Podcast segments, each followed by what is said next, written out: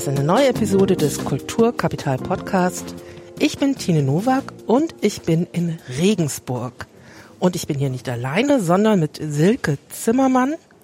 Mein Gast, meine Gästin kommt aus München von der Nemetschek Stiftung. Sie ist dort Programmleiterin. Und wir gehen heute zusammen ins Museum. Hallo Silke. Hallo Tine. Ich freue mich, dass wir heute zusammen in Regensburg im Haus der Bayerischen Geschichte unterwegs sind.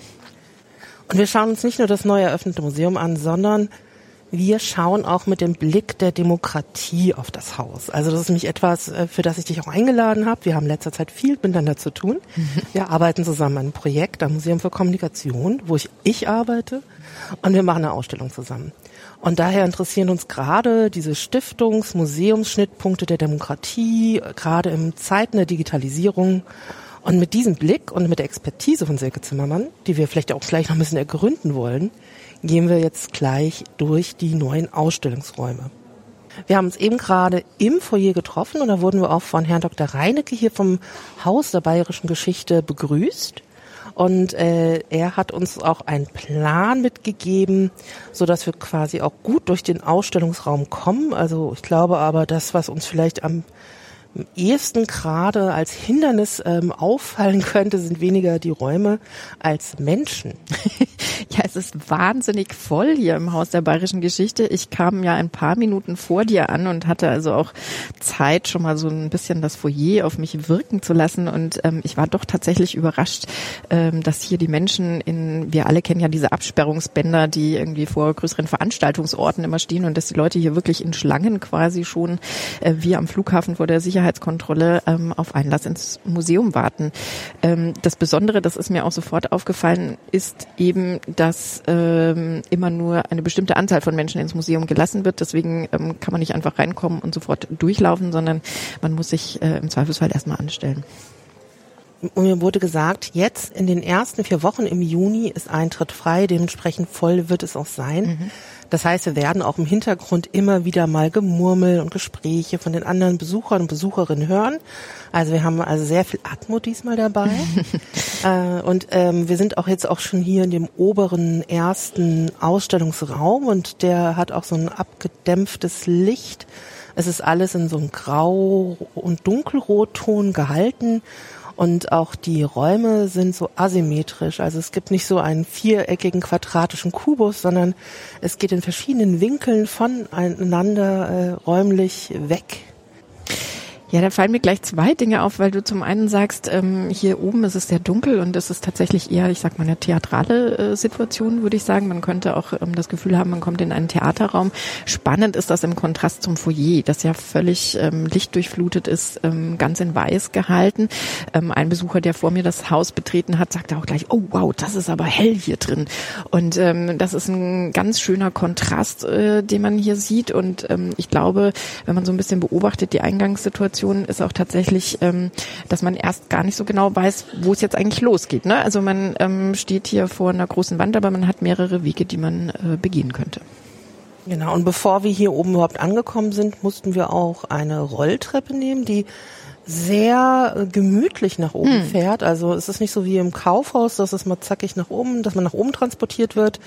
Das hat ja vielleicht auch Gründe, dass man schnell zu den Waren transportiert wird. Nee, hier ist es so, dass man langsam nach oben fährt und es gibt an verschiedenen Lautsprechern so Geräuschsituationen, Schlachten, Schlachten. Ja, Pferdegetrampel. Also eher so Vorderschlacht hört sich das fast an. Es hört sich gar nicht nach richtig Nachschlacht an, aber vielleicht habe ich das nicht so gut gehört. Ich persönlich hätte mir jetzt vielleicht fast gewünscht, dass man das noch ein bisschen stärker, noch lauter, weil man hat doch gemerkt, dass die Umgebungsgeräusche das heute bei diesem großen Besucherandrang fast ein bisschen erdrückt haben.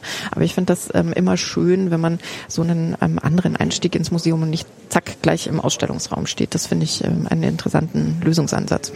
Du hast ja eben schon gesagt, dass man hier oben ankommt, dann muss man sich erstmal orientieren, wo gehe ich eigentlich weiter. Und wir haben uns in, erstmal in die erste Ecke gestellt, die wir so gesehen haben und stehen hier vor so einer roten Wand. Und wenn man so ein, zwei Schritte zurückgeht, sieht man auch, das ist gar nicht die Wandfarbe, sondern es ist ein rot getauchtes Gemälde, was auch so eine Schlachtenszene zeigt. Also wahrscheinlich genau das, was wir eben gerade so gehört haben. Also man sieht Truppen mit Kanonen, mit Gewehren, die auch oben so äh, spitze Aufsätze haben und Wände, die mit den Leitern erklommen werden. Also es wird eine Stadt eingenommen.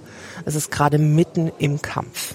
Ich habe gerade gelesen, es ist die Erstürmung Regensburgs am 2. April 1809. Also deine Einschätzung, dass es sich um die Einnahme einer Stadt handelt, richtig erkannt. Ähm, genau, und ähm, das Interessante ist, dass dieser, dieses Gemälde ja quasi abfotografiert wurde und dann ähm, sehr pixelig quasi ähm, aufgezogen auf dieser Wand als äh, eine Art Fototapete, würde ich sagen, zu finden ist. Und aber durch diese Größe natürlich auch tatsächlich so ein bisschen eine Anmutung hat, als würde man selbst als äh, Besucherin oder Besucher in dieser Szenerie stehen, weil die Personen, die wir jetzt an den Wänden sehen, die haben ja fast schon, also noch nicht ganz, aber annähernd äh, menschliche Größe angenommen durch die mhm. Vergrößerung. Und äh, der Bereich, in dem wir sind, äh, das sieht man auch in der Wand, ist, wie Bayern Freistaat wurde und was ihn so besonders macht. Und wir hatten ja eben schon so ein kurzes Vorgespräch. Das ist, glaube ich, auch das Motto der ganzen Ausstellung. Also das werden wir gleich überprüfen. Genau, äh, Herr Dr. Reiniger hat uns ja ähm, erläutert, dass sozusagen die gesamte Ausstellung darauf zielt, eben die Geschichte zu erzählen, ähm, wie Bayern Freistaat wurde, sozusagen schon eigentlich aus der Perspektive von heute, einem äh, erfolgreichen äh, föderalen Staat der Bundesrepublik, ähm, aber die Geschichte zu erzählen. Und ähm, er sagte auch, dass es ganz bewusst ähm, eben auch so gewählt wurde, ein klassisches Narrativ in dieser Ausstellung äh, zu verfolgen wie Staaten werden und welche Regierungsform sie einnehmen, insbesondere die der Demokratie. Das ist ja etwas, ähm, in dem Feld bist du seit Jahren unterwegs in der Stiftung. Bevor du zur Stiftung gekommen bist, ähm, warst du durchaus auch schon mal hier in Regensburg gewesen. Es gibt durchaus so einen biografischen Bezug. Kannst du mal kurz skizzieren, inwiefern du hier irgendwas mit der Stadt zu tun hast oder auch nicht?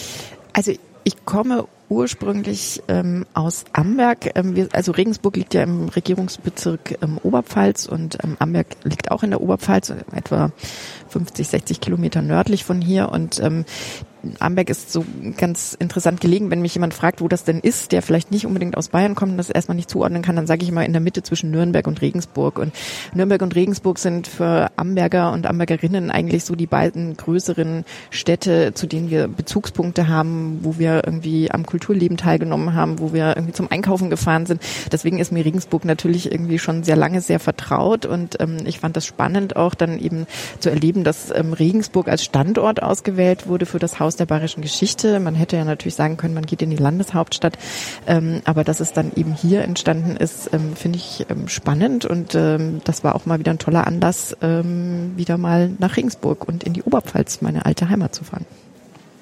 Abgesehen von dem biografischen Andockungspunkt, den wir haben, ähm, würde ich nochmal kurz zurückgehen, genau auf diese Demokratiearbeit, die in der Stiftung macht. Ähm, was, was genau machst du da? Also wäre das, also ein Ausflug in so ein Museum wie dieses, etwas, was ihr als Stiftung macht oder wie arbeitet ihr? Also, oder welches ist euer Interesse, wenn es darum geht, Demokratie zu vermitteln?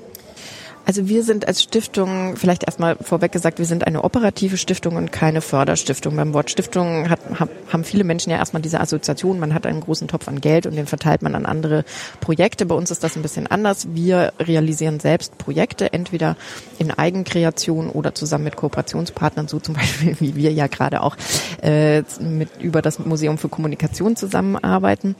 Und ähm, wir haben als Stiftung jetzt keinen ähm, Ansatz der historisch-politischen Bildung. Das heißt, wir betreuen keine Bildungsstätten oder arbeiten ausschließlich über die Geschichte, sondern wir versuchen heute zeitgemäße Fragen, die sich um Demokratie, aber auch das Zusammenleben allgemein, wie wollen wir die Zukunft gemeinsam in diesem demokratischen ähm, Staat gestalten, ähm, drehen. Und dafür haben wir verschiedene Aus äh, oder verschiedene Projektformate, Ausstellungen, ähm, sind dabei ein ganz wichtiges ähm, Standbein unserer Arbeit. Wir haben in der Vergangenheit bereits mehrere Ausstellungen ähm, realisiert.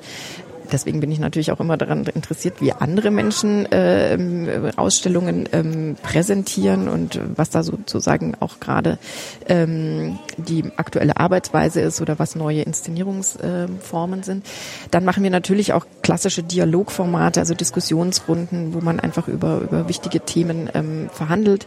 Wir versuchen aber immer auch einen kreativ-künstlerischen Ansatz reinzubringen, um überraschende Momente ähm, zu präsentieren, um die Menschen wirklich zum ähm, Nachdenken anzuregen. Und Alltagsnähe ist in unserer Demokratievermittlung sehr wichtig, weil ich finde es unerlässlich immer wieder da darüber aufzuklären, dass Demokratie mit uns allen zu tun hat und zwar mehr, als wir manchmal denken. Also viele sagen immer so, ah, Demokratie oder Politik, das hat ja nichts mit mir zu tun. Und wenn ich dann aber darüber spreche, dass auch ein Engagement im Elternbeirat eben ein zivilgesellschaftliches Engagement und damit auch ein letztlich politisches Engagement ähm, ist, dann ähm, sind viele Menschen überrascht und auch erstmal positiv überrascht, weil sie wieder über die eigene Selbstwirksamkeit was ähm, gelernt und erfahren haben. Und das ist das, was wir erreichen möchten, dass die Menschen sich bestärkt fühlen und ähm, ja, einfach auch wieder Lust auf Demokratie haben und auch das ist uns wichtig in unseren Projekten immer auch manchmal wieder mit Spaß an die Sache ranzugehen und einfach auch zu sagen, Politik, Gesellschaft und Demokratie können auch Spaß machen.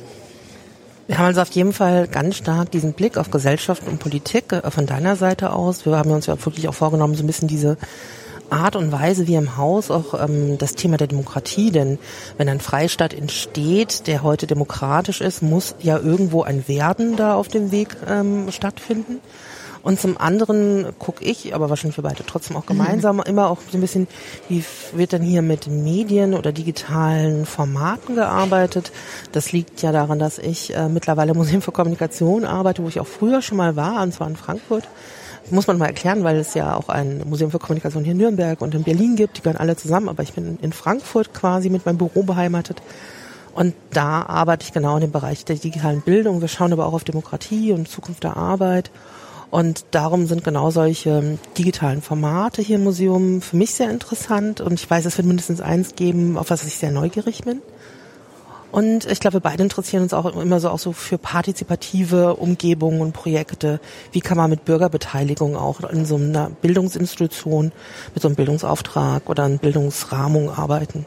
Genau, also ich finde, das sind auch zwei sehr wichtige Aspekte, auf die neugierig bin und die in meiner Arbeit eine große Rolle spielen in der Stiftung. Ähm, auch wir experimentieren mit digitalen Formaten im Augenblick und ähm, ich glaube, dass da große Chancen drin liegen, auch für die Zukunft noch. Da ist man, glaube ich, manchmal in der politischen Bildung gerade eigentlich eher am Anfang noch. Also da ist noch Ausbaupotenzial da, würde ich sagen. Und ähm, wie du richtig sagst, Partizipation ähm, ist für mich ähm, ein ganz großes äh, Thema. Wir versuchen das selbst in der kleinsten Podiumsdiskussion unterzubringen und ähm, was du gerade angerissen hast, natürlich irgendwie Fragen von Bürgerbeteiligung, Konsultationen, welche Möglichkeiten, welche Formen gibt es da, analog wie digital. Ähm, Finde ich immer wieder spannend zu gucken und ich äh, freue mich darauf zu sehen, was wir hier im Museum selbst partizipieren können. Daher würde ich auch vorschlagen, wir verlassen quasi jetzt unseren, äh, unser Intro. Also wir sind im Eingangsbereich, aber wir haben auch für unsere eigene Erzählung hier quasi auch quasi unsere Eingangserzählung abgeschlossen. Und ähm, wir haben schon so für uns ein, so ein Ziel. Wir wissen, es gibt in der Ausstellung drei Verfassungen, die wir vielleicht so als Leitmotiv nehmen, um von diesen ähm, Orten zum nächsten zu gehen. Auf dem Weg werden wir sehr viel Geschichte durchaus chronologisch sehen. Das haben wir auch schon gehört in der Vorbesprechung. Und es gibt Kulturkabinette. Und wenn wir starten wollen, dann würde ich vorschlagen, wir gehen auch genau an den Ort in dem Eingangsbereich hier, wo auch Start am Boden steht und schauen mal, was wir dort finden. So, da gehen wir jetzt auch hin und äh, in dem Raum ist eine Art ähm, mehreckiger Einbau, wie so ein Raum in Raum. Es gibt hier ein digitales Gemälde, in dem auch so ein Einleitungstext, so ein Titel ist. Es geht um Machtpolitiker und davor ist ein Wort auf dem Boden Start und es gibt eine Linie und ein Pfeil und der deutet uns schon an, wir sollten vielleicht genau diesem Pfeil folgen und schauen, was dahinter sich verbirgt, weil auf meinem Plan in der Hand sehe ich schon, dort wartet schon die erste Verfassung auf uns. Ja, hier steht's ja auch schon, Bayern wird Königreich. Hier hat man auch schon das Gefühl, quasi in so einem Kreuzungsbereich zu stehen. Also wir haben mhm. einen Weg, der hinter uns liegt, zwei gehen rechts und links ab und beim linken verzweigt sich das Ganze auch nochmal. Und wenn wir einfach auf der Kreuzung stehen bleiben, steht auch schon in der Wand, Bayern ist Verfassungsstaat. So, jetzt müssen wir erstmal ein bisschen gucken. Wollen wir vielleicht ein bisschen lesen? Was ist noch wesentlich an der Verfassung? Gleichheit vor dem Gesetz, Gewissens- und Religionsfreiheit, Zugang zu Staatsämtern nach Befähigung und nicht nach Herkunft. Die Grundrechte der Revolutionszeit werden vom König garantiert. Die Verfassung von 1818 ist ein Meisterwerk. Und ich glaube, weil ich stehe ein bisschen weiter rechts als du. Stimmt, das ist ähm, die Verfassung äh, ist auch schon direkt hier daneben in einem Vitrinenschlitz zu sehen. Irgendwie hatte ich mir bei Verfassung tatsächlich so ein Blätterwerk vorgestellt, aber das ist auch durchaus gebunden. Es ist so ein riesengroßes großes Buch, also wie so ein Almanach. Und äh, da steht dann auch schon drin Maximilian Josef von Gottes Gnaden. König von Bayern. Und an dem Buch selber ist ein riesengroßes Siegel befestigt. Das Buch ist allgemein sehr dick, also wenn man das mit der heutigen Ausgabe des Grundgesetzes vergleicht, die man bei der Bundeszentrale für politische Bildung beziehen kann, ist das ähm, monströs, würde ich sagen. Wir äh, sehen hier auch unten, dass diese Verfassung vom 26. Mai 1818 ist. Also im Grunde wahrscheinlich äh, sind die napoleonischen Kriege hinter uns. Äh, es gibt einen Wandel. Das ist ja das, was wir auch gerade im Text erfahren haben, also der Wunsch, ähm, Identität zu stiften und Rechte zu sichern. Ähm, Das ist ja doch ähm, das, was Bayern dann eben unterscheidbar machen soll von den anderen Staaten. Also ich würde vorschlagen, dass wir jetzt mal um diesen Einbau herumgehen, weil wir sehen schon, dass diese Vitrine auf der Rückseite auch noch eine Öffnung hat. Das heißt, es gibt irgendwie auch noch einen anderen Blick von hinten auf das Schriftstück. Und hier wird es auch schon ein bisschen voller. Links von uns ist eine Wand mit ähm, Gemälden und die zeigen Orts- und Stadtansichten. Regensburg, Nürnberg. Wir haben hier eine Votivtafel mit Bauernhöfen eher in einer ländlichen Region.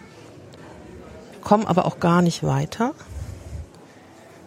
Auch wenn wir hier den Pfeil so wunderbar folgen auf dem Boden.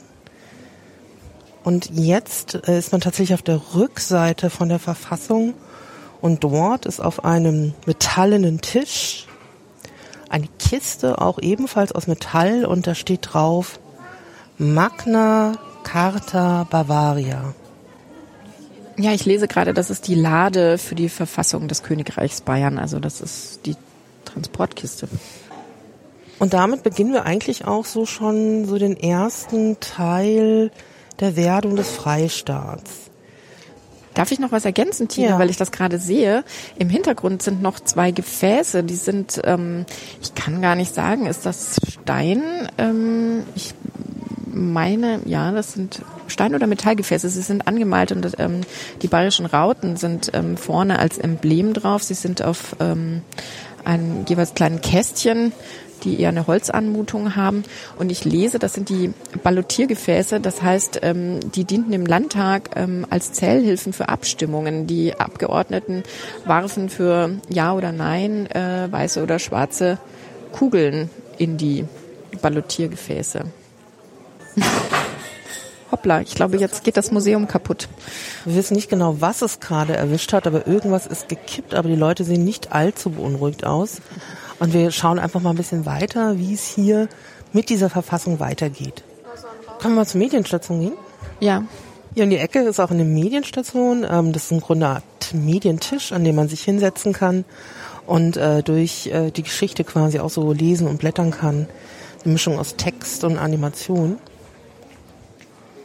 Ja, ich glaube, es geht um ähm, das Zweikammersystem des äh, Landtags. Wenn ich das, ich stehe gerade und gucke seitenverkehrt drauf. Ah, das ist ja clever. Man kann das, guck mal, Tine, man kann das von beiden Seiten bedienen. Ähm, die Herrschaften, die uns gegenüber sitzen, haben das jetzt mal, haben das Bild gedreht, sodass wir das auch lesen können. Was sehr, sehr freundlich ist, weil das nicht bedeutet, dass sie das selber nicht sehen können. Die Ständeversammlung besteht aus zwei Kammern. In der Kammer der Reichsräte sitzen Adelige und Geistliche. Nur die Kammer der Abgeordneten wird gewählt. Das haben wir auch eben gerade gesehen. Da war auch ähm, so ein Schaubild, wie sich die Regierung nun zusammensetzt. Also wir Ja. haben den König an der Spitze, Aber wir haben jetzt schon eine verteilte Regierung mit verschiedenen Organen. Ja, und äh, tatsächlich an diesem Medientisch gibt es auch so ganz äh, charmante Animationen.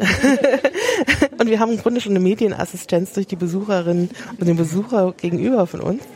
Ah, und guck mal, ähm, hier kann man was abstimmen. Also ähm, äh, das Volk darf seine Vertreter selbst wählen. Was halten Sie davon? Aber es wird einem vorher eben auch erklärt, dass wählen nur die Männer durften, die mindestens 25 Jahre alt sind und über Grundbesitz ähm, verfügen.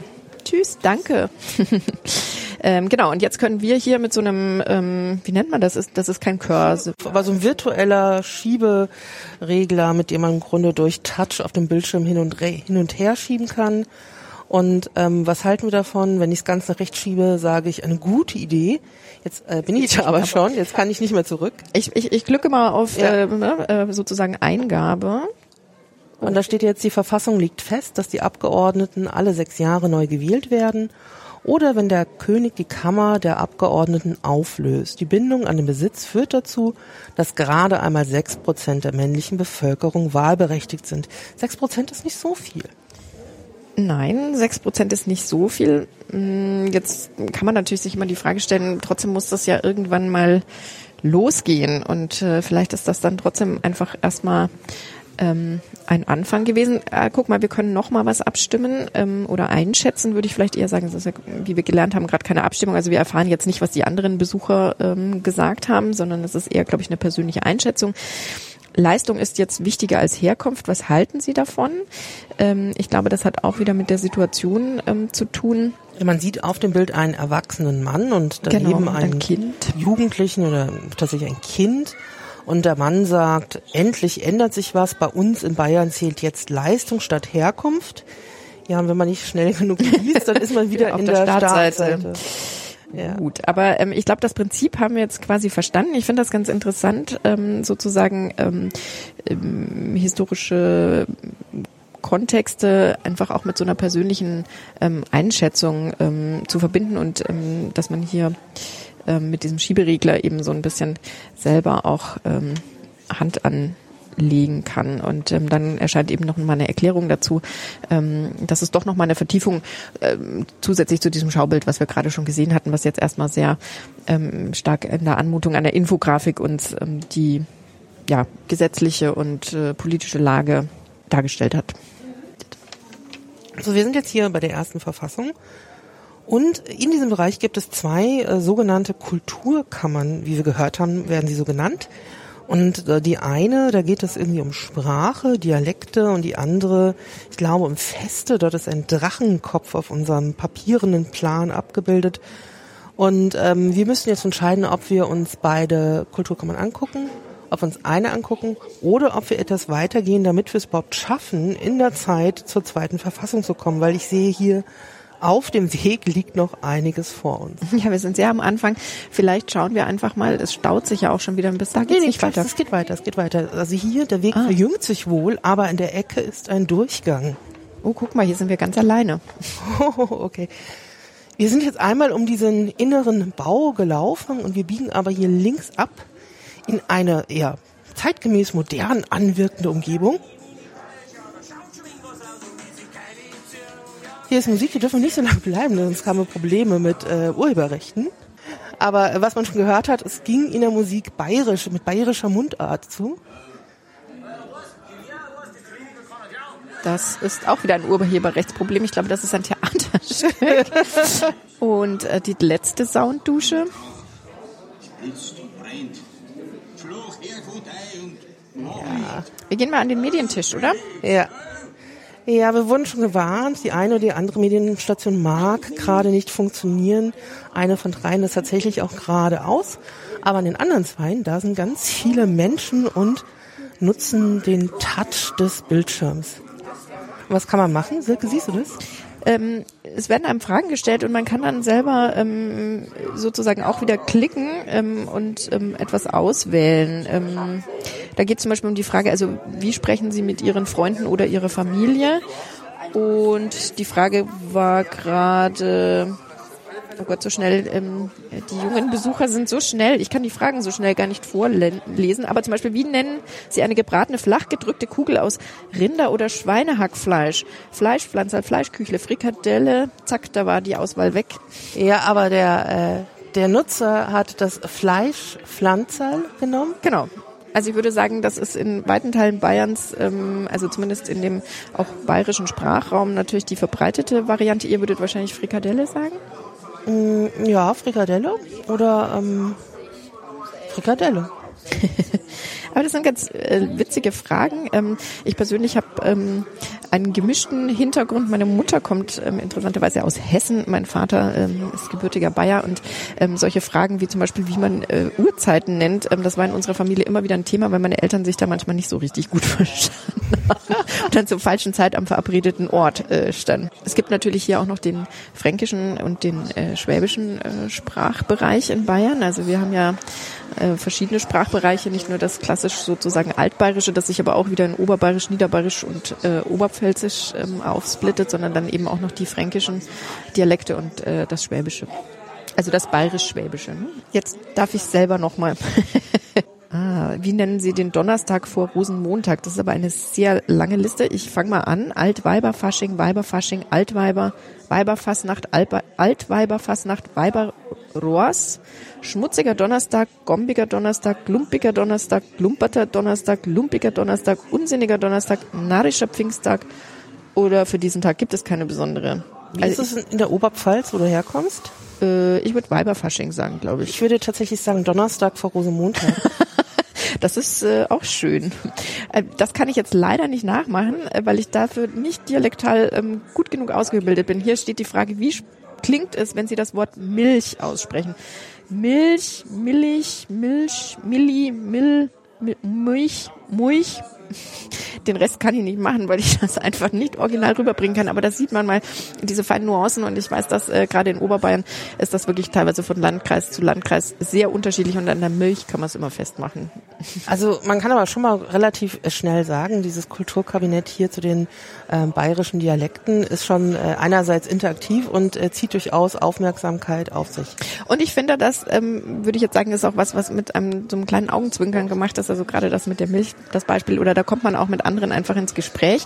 Das finde ich irgendwie ganz witzig gemacht. Man sieht hier, die Leute ähm, sind auch ähm, miteinander am das ja, nicht diskutieren, aber sie sprechen miteinander und ich finde, das ist doch was Tolles, ähm, wenn man an Medienstationen es auch schafft, einfach Menschen miteinander ins Gespräch zu bringen. Also das ist noch keine Partizipation, aber es ist Interaktion und ähm, miteinander. No, miteinander, ja. Ähm, lass uns mal ein bisschen in die Ecke gehen, weil hier tönt es von allen Seiten. Man muss sich übrigens auch vorstellen, dass äh, Silke Zimmermann und ich mit den Kopfhörern. Der Mann checkt das nicht, der Mann checkt das nicht. Wir müssen jetzt gerade einen Besucher befreien. Genau. Wir hängen hier gerade quasi wie so, ähm, also wir haben beide so Headsets auf, Mikrofone vor dem Mund, die hängenden Headsets. Und dann haben wir so lange Kabel, die zu einem Aufnahmegerät führen. Und wenn ich mein Kabel nicht so aufrolle, dann ist das Kabel plötzlich sehr, sehr lang und dann kann es, wie eben passiert, äh, passieren, dass wir einen Besucher, Besucher quasi in unsere Fänge verfangen, der aber sehr charmant reagiert hat. Was mich äh, genau hier äh, fragt, äh, was mir auffällt, ist, also während wir draußen, also es sind ja alles neue Räume, es ist ein neues Gebäude, ähm, und die Aufmachung draußen ist schon so, wir haben historische Zeichnungen auf der Wand, wir haben Grafiken, wir haben Texte, wir haben sehr oft Gemälde, die auch äh, gehängt sind. Aber hier zum Beispiel diese Kulturkammer, die hat auch von der Aufmachung was ganz, ganz zeitgenössisches. Mhm. Also diese, diese ähm, Geräuschduschen, die sind so wie so Lichtkegel, die von der Decke nach unten gehen. Man kann sich da drunter stellen. Der ganze Raum ist in dunkelgrau gehalten und wir haben so eine ähm, reflektierende Grafik auf der Wand in, von gelb bis blau, rot in der Mitte, die ein Ausschlag, einen Pegel, einen Audiopegel nachbildet. In gepixelten Punkten quasi. Ja. ja.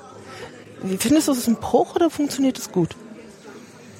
Hm, gute Frage. Also ich finde es tatsächlich auch interessant, dass der Raum jetzt doch sehr, mm, ich sage mal, schlicht gehalten ist, weil ich hätte mir fast vorstellen können, dass man da doch auch ähm, visuell sozusagen nochmal, also Phonetik kann ich ja auch ähm, mit Schrift nochmal darstellen oder ähm, auch vielleicht noch ein bisschen ähm, drauf eingehen. Ähm, wo die einzelnen Dialekte beheimatet sind oder der Dialekt geht ja oft auch nochmal einher mit ähm, Stereotypen anderen, vielleicht auch. Was ja, auch Stereotypen, so genau, oder eben auch anderen kulturellen Praxen, also von der Mode bis, äh, ne, also äh, bestimmte Formen des Brauchtums. Ähm, Interessant finde ich übrigens, ich weiß nicht, äh, bin ich blind, aber es gibt keine Beschreibung dazu, ähm, was in den Soundduschen zu hören ist, oder? Lass uns mal vielleicht, äh, ist draußen an der Außenwand vor diesem, äh, vor dieser, vor diesem Kabinett ist Text. Ah, auf der Seite nicht. Achtung, wir müssen mal hier auf die andere Seite gehen. Zusammenbleiben, damit wir niemanden einfangen. So, hier steht es auch. Kulturkabinett 1 von 8. O-Ton Süd. Original Southern Audio. Okay, das ist schon die englische Übersetzung unten drunter. Ein Muren geht durch Bayern 1985 untertitelt das ZDF ein Interview mit Skirennläufer Markus Wasmeier mit Originalton Süd. Bloß weil Wasmeier im schönsten Bayerisch redet. Und sehr verständlich. Ein Beispiel dafür, wie Bayern unter der mangelnden Sprachfähigkeit des Nordens leidet. Ja, tut mir leid.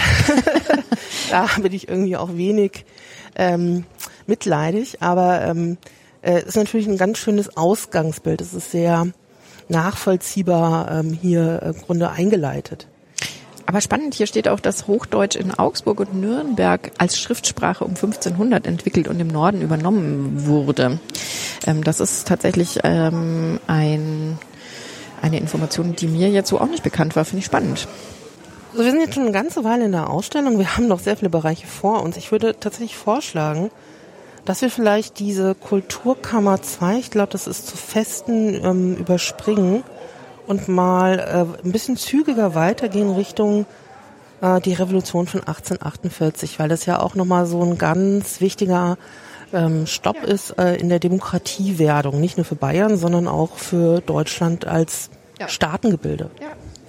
So, dann gehen wir mal hier ähm, hier durch die Ecke an den Leuten vorbei, hoffen, dass wir sozusagen niemanden hier mit unseren Kabeln mitnehmen. Aber wir haben das jetzt auch schon ganz kurz gedreht sind wie eine kleine Seilschaft. ich glaube, wir müssen hier hinten dran vorbei. Guck mal, hier ist eine Fotostation. Ach, deswegen hat es vorhin so laut getönt.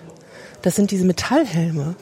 Ja, da kann man sich ähm, quasi die Ausrüstung eines Fußsoldaten anlegen und sich dann in dieser Ausrüstung fotografieren lassen. Ja, wird auch gerade gemacht und mhm. äh, wird ja auch hier groß honoriert. Also viele Leute stehen auch schon, ich glaube auch Schlange, um sich auch fotografieren zu lassen. Und was ich sehr schön finde, weil es ist ja eigentlich auch eine Kinderstation, man sieht an der Wand dahinter auch eine Abbildung eines Soldaten. Es gibt in einer Vitrine durchaus ein Gewehr, aber ähm, was da schon sehr ungewöhnlich ist, es gibt eine Aussparung und man kann dieses Objekt, dieses Originalobjekt anfassen. Spannend ist übrigens, also hier steht auf, in der Beschreibung, die ich so durch die Menschen hindurch ein bisschen lesen kann, ähm, dass die Ausrüstung eines Fußsoldaten damals 35 Kilo gewogen hat. Und man kann offensichtlich, ich kann das jetzt nicht hochheben, weil so viele andere vor mir sind, ähm, ein Teil der Ausrüstung, ich vermute, er wiegt keine 35 Kilo, sonst ähm, hätte der Junge, der das gerade auf dem Rücken hatte, das vielleicht nicht unbedingt geschafft. Aber offensichtlich ist dieser Rucksack, den man sich da aufsetzen kann, auch mit Gewichten ausgestattet, um sozusagen diese Situation ähm, eines Fußsoldaten ähm, im 19. Jahrhundert auch ähm, nachvollziehbar zu machen. Und es gibt links auch eine Messlatte, ähm, leider kann ich die Texte dazu nicht gerade erkennen, aber ich denke, es geht auch ein bisschen darum zu erzählen, wie groß ähm, die Menschen damals ja waren und wahrscheinlich auch, dass ähm, sehr viele junge Menschen damals als ähm, Soldaten in den Krieg äh, gezogen sind. Wir haben jetzt halt eine sehr lustige Situation. Es gibt einen sehr großen Helm und es gibt sehr kleine Kinder. Und das eine Kind hat den Helm jetzt auf den Schultern sitzen, weil der Kopf natürlich viel zu klein ist. Genau, das Gesicht ist nicht mehr zu erkennen. Ähm, aber tatsächlich, ich finde es ganz schön, also es gibt tatsächlich ja auch nochmal speziell was zum Kinder, zum Anfassen. Und Anfassen finde ich auch immer nochmal ganz wichtig, auch wenn du zum Beispiel mit Menschen im, Unterweg, im Museum unterwegs bist, die nicht oder schlecht sehen. Also dass es auch die Möglichkeit gibt, Objekte anders als nur durchs Anschauen zu erfassen. Ja, oder eben auch, also was ich gerade äh, erläutert habe, das mit dem Rucksack. Ich finde, das ist schon so ein, weißt du, da, da macht man Erfahrungen oder man versucht Erfahrungen zu vermitteln, die man natürlich so nicht mehr heute transportieren kann. Aber die Strapazen versucht man ja auch darzustellen. Und ähm, das ist schon ja auch ähm, eine andere Form von äh, Vermittlung. Also wir haben hier einen großen Wandtext äh, an der Wand. Die Wand ist in Grau gehalten und wir sind jetzt im Bereich 1825 bis 1850 und ich kann das gar nicht lesen. Hier geht es um die Verkehrsprojekte, ähm, die König äh, Ludwig I. auch ähm, angeregt hat, weil er natürlich auch vor neuen ähm, Herausforderungen gestanden ist, um sein ähm, Königreich ähm, äh, ja einfach zu, wie sagt man, managen. Ja, auch die Infrastruktur genau. vielleicht im Grunde neu zu planen. Genau, und ähm, da ist zum einen gibt es äh, den ähm, Donau-Main-Kanal und ähm, dann gibt es auch Eisenbahnprojekte. Den Donau-Main-Kanal finde ich besonders schön, weil äh, dadurch, dass äh, wir oder ich ja aus Frankfurt komme und auch das Haus, in dem ich arbeite, direkt am Main liegt, ist das quasi sozusagen die direkte Verbindung zwischen Regensburg und Frankfurt. Okay, jetzt äh, sind wir auch tatsächlich, glaube ich, bei 1848 schon angelangt. Hier ist eine, ähm, ein, ein, eine ein Einbau, wie ein, eine Kammer. Da steht draußen Revolution, Revolution. Die Außenwand ist in weiß gehalten und innen drin läuft ein Film. Und äh, ich glaube, es, es gibt Sitzgelegenheiten eher nicht. Doch, es gibt eine Sitzgelegenheit innen drin und man kann reingehen, aber die meisten Leute bleiben davor schon stehen und lesen den Text. Wir versuchen uns mal in diese Kammer hineinzuschlängeln, ohne jemanden anderen den Weg zu verbauen. Dürfen wir gerade hier so vorbei?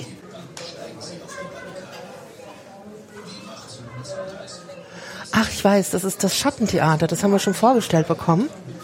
Also hier gibt es einen Videoraum, eine große Beamerprojektion und man sieht in Schwarz-Weiß solche Tafeln mit wichtigen Gegebenheiten eben bei Hambacher Fest. Und jetzt sieht man auch als Schattenriss ein Schloss und Revolutionäre, die Fahnen schwenken. Und geht sozusagen in den Schattenrissen so ein bisschen durch diese revolutionäre Geschichte. Ja, uns wurde empfohlen, dass wir vielleicht so lange bleiben äh, oder zumindest so Geschichte zu Lola Montez anschauen mhm. und äh, Ludwig. Aber ich habe so eine vage Vermutung, dass wir vielleicht schon vorbei sind. Nein, nein, ich glaube, das ist hier. Ah, okay, 46. Ah ja, das Herz des Königs ist in Gefahr durch eine Tänzerin. Die tanzt auch ganz fabelhaft als Schattenriss.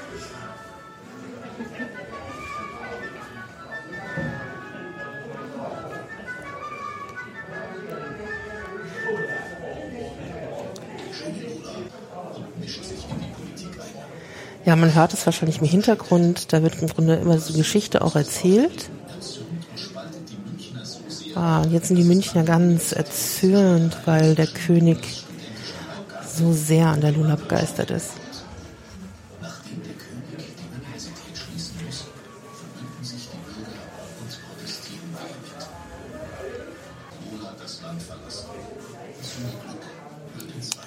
Lola muss das Land verlassen und wir verlassen hier dieses Schattenkabinett und gehen weiter.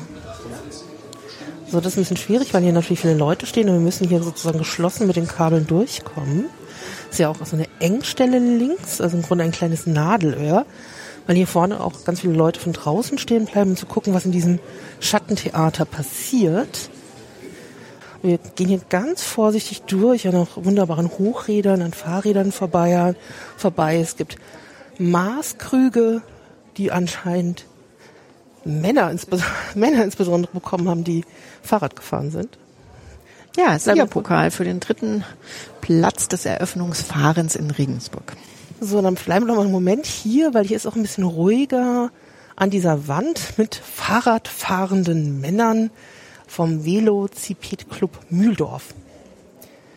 So, äh, wir hatten eben den Massentransport. Hier geht's aber anscheinend schon auch sowas wie Freizeit, Sport, Fahrräder und äh, generell ähm, die Geschichte der 1840er Jahre sehr bewegt, sehr revolutionär mit Krawallen und Skandalen, ähm, die wir hier sozusagen aufgezeigt bekommen haben.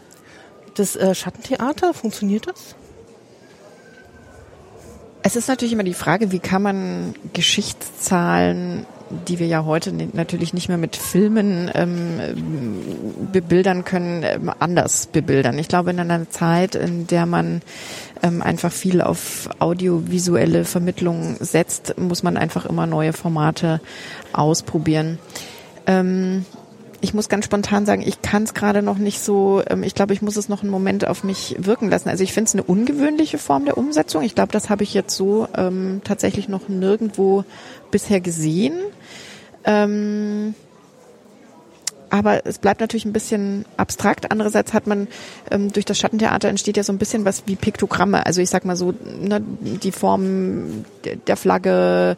Ähm, es wird sehr, es wird sehr, sehr auf den Punkt gebracht, worum es geht. Ähm, ähm, und gleichzeitig mit dem Text. Also ich glaube, ohne das gesprochene Wort würde es vielleicht nicht funktionieren. Ich glaube, man braucht schon die Kombination äh, mit dem gesprochenen Wort. Es wird natürlich auch ein ähm, bisschen sehr spielerisch. Also man sieht, dass sozusagen reale Konflikte die ja wahrscheinlich nicht nur äh, so ganz rosig ausgegangen sind, plötzlich so eine Art Spielzeug äh, Größe oder Anmutungen an die Wand projiziert sind, ähm, hat es auch irgendwas Niedliches. Also es ist ein bisschen auch eine Verharmlosung. Also ich finde, es verharmlost einen realen Konflikt. Andererseits, ähm, ich bleibe wenigstens dabei und habe tatsächlich, also weil ich finde immer so bei Medienstationen oder Medienräumen und man ist in einer Ausstellung, man ist oft so ein bisschen getrieben, man hat noch so viel zu sehen, man hat auch vielleicht schon verschiedene Medienstationen hinter sich sie, diese Station, die wir eben gesehen haben, also hat schon das Potenzial, dass man da auch ein bisschen bleiben will und gucken möchte, was als nächstes passiert. Das stimmt. Dafür muss ich allerdings ähm, auch einschränkend sagen, man muss dazu sagen, der Raum war sehr, sehr klein und es gab zwar auch eine Sitzbank, aber da haben gerade mal so drei, vier Leute Platz gefunden und wenn man sich anschaut, wie viele Menschen heute hier unterwegs sind, ähm, weiß ich nicht, ob alles tatsächlich auch in diese Station überhaupt reinschaffen können. Es mhm. ist sehr klein gehalten. Dafür, dass es ja doch auch ähm, so ein wichtiges ähm, Ereignis in der deutschen und bayerischen Geschichte ist. Das merkt man durchaus, wenn davor ist. Es bleiben ja, ja, auch bleiben außen unglaublich viele Leute stehen. Sorgt aber auch dazu, dass es natürlich so eine kleine Hürde ist. Wir haben ja eben gerade gehört, wie wir schon Probleme gehabt haben, da jetzt auch überhaupt durchzukommen. Es ist einfach sehr eng und sehr voll davor. Natürlich sind wir gerade mit diesen Headsets auf den Ohren, dem Mikrofon vor dem Kopf, dem Kabel zwischen uns ähm, und äh, dem Weg hier durch das ist natürlich auch nochmal so eine andere, also das verfälscht auch natürlich ein bisschen den Eindruck. Also wenn du in so einer Medienstation bist, du bist natürlich nochmal so einen eigenen Raum für uns. Also wir hören uns ja, ja sehr, sehr gut. Sicher. Es ist wie, als wenn wir so im Kopf des anderen so ein bisschen sitzen, während wir hier so durchlaufen.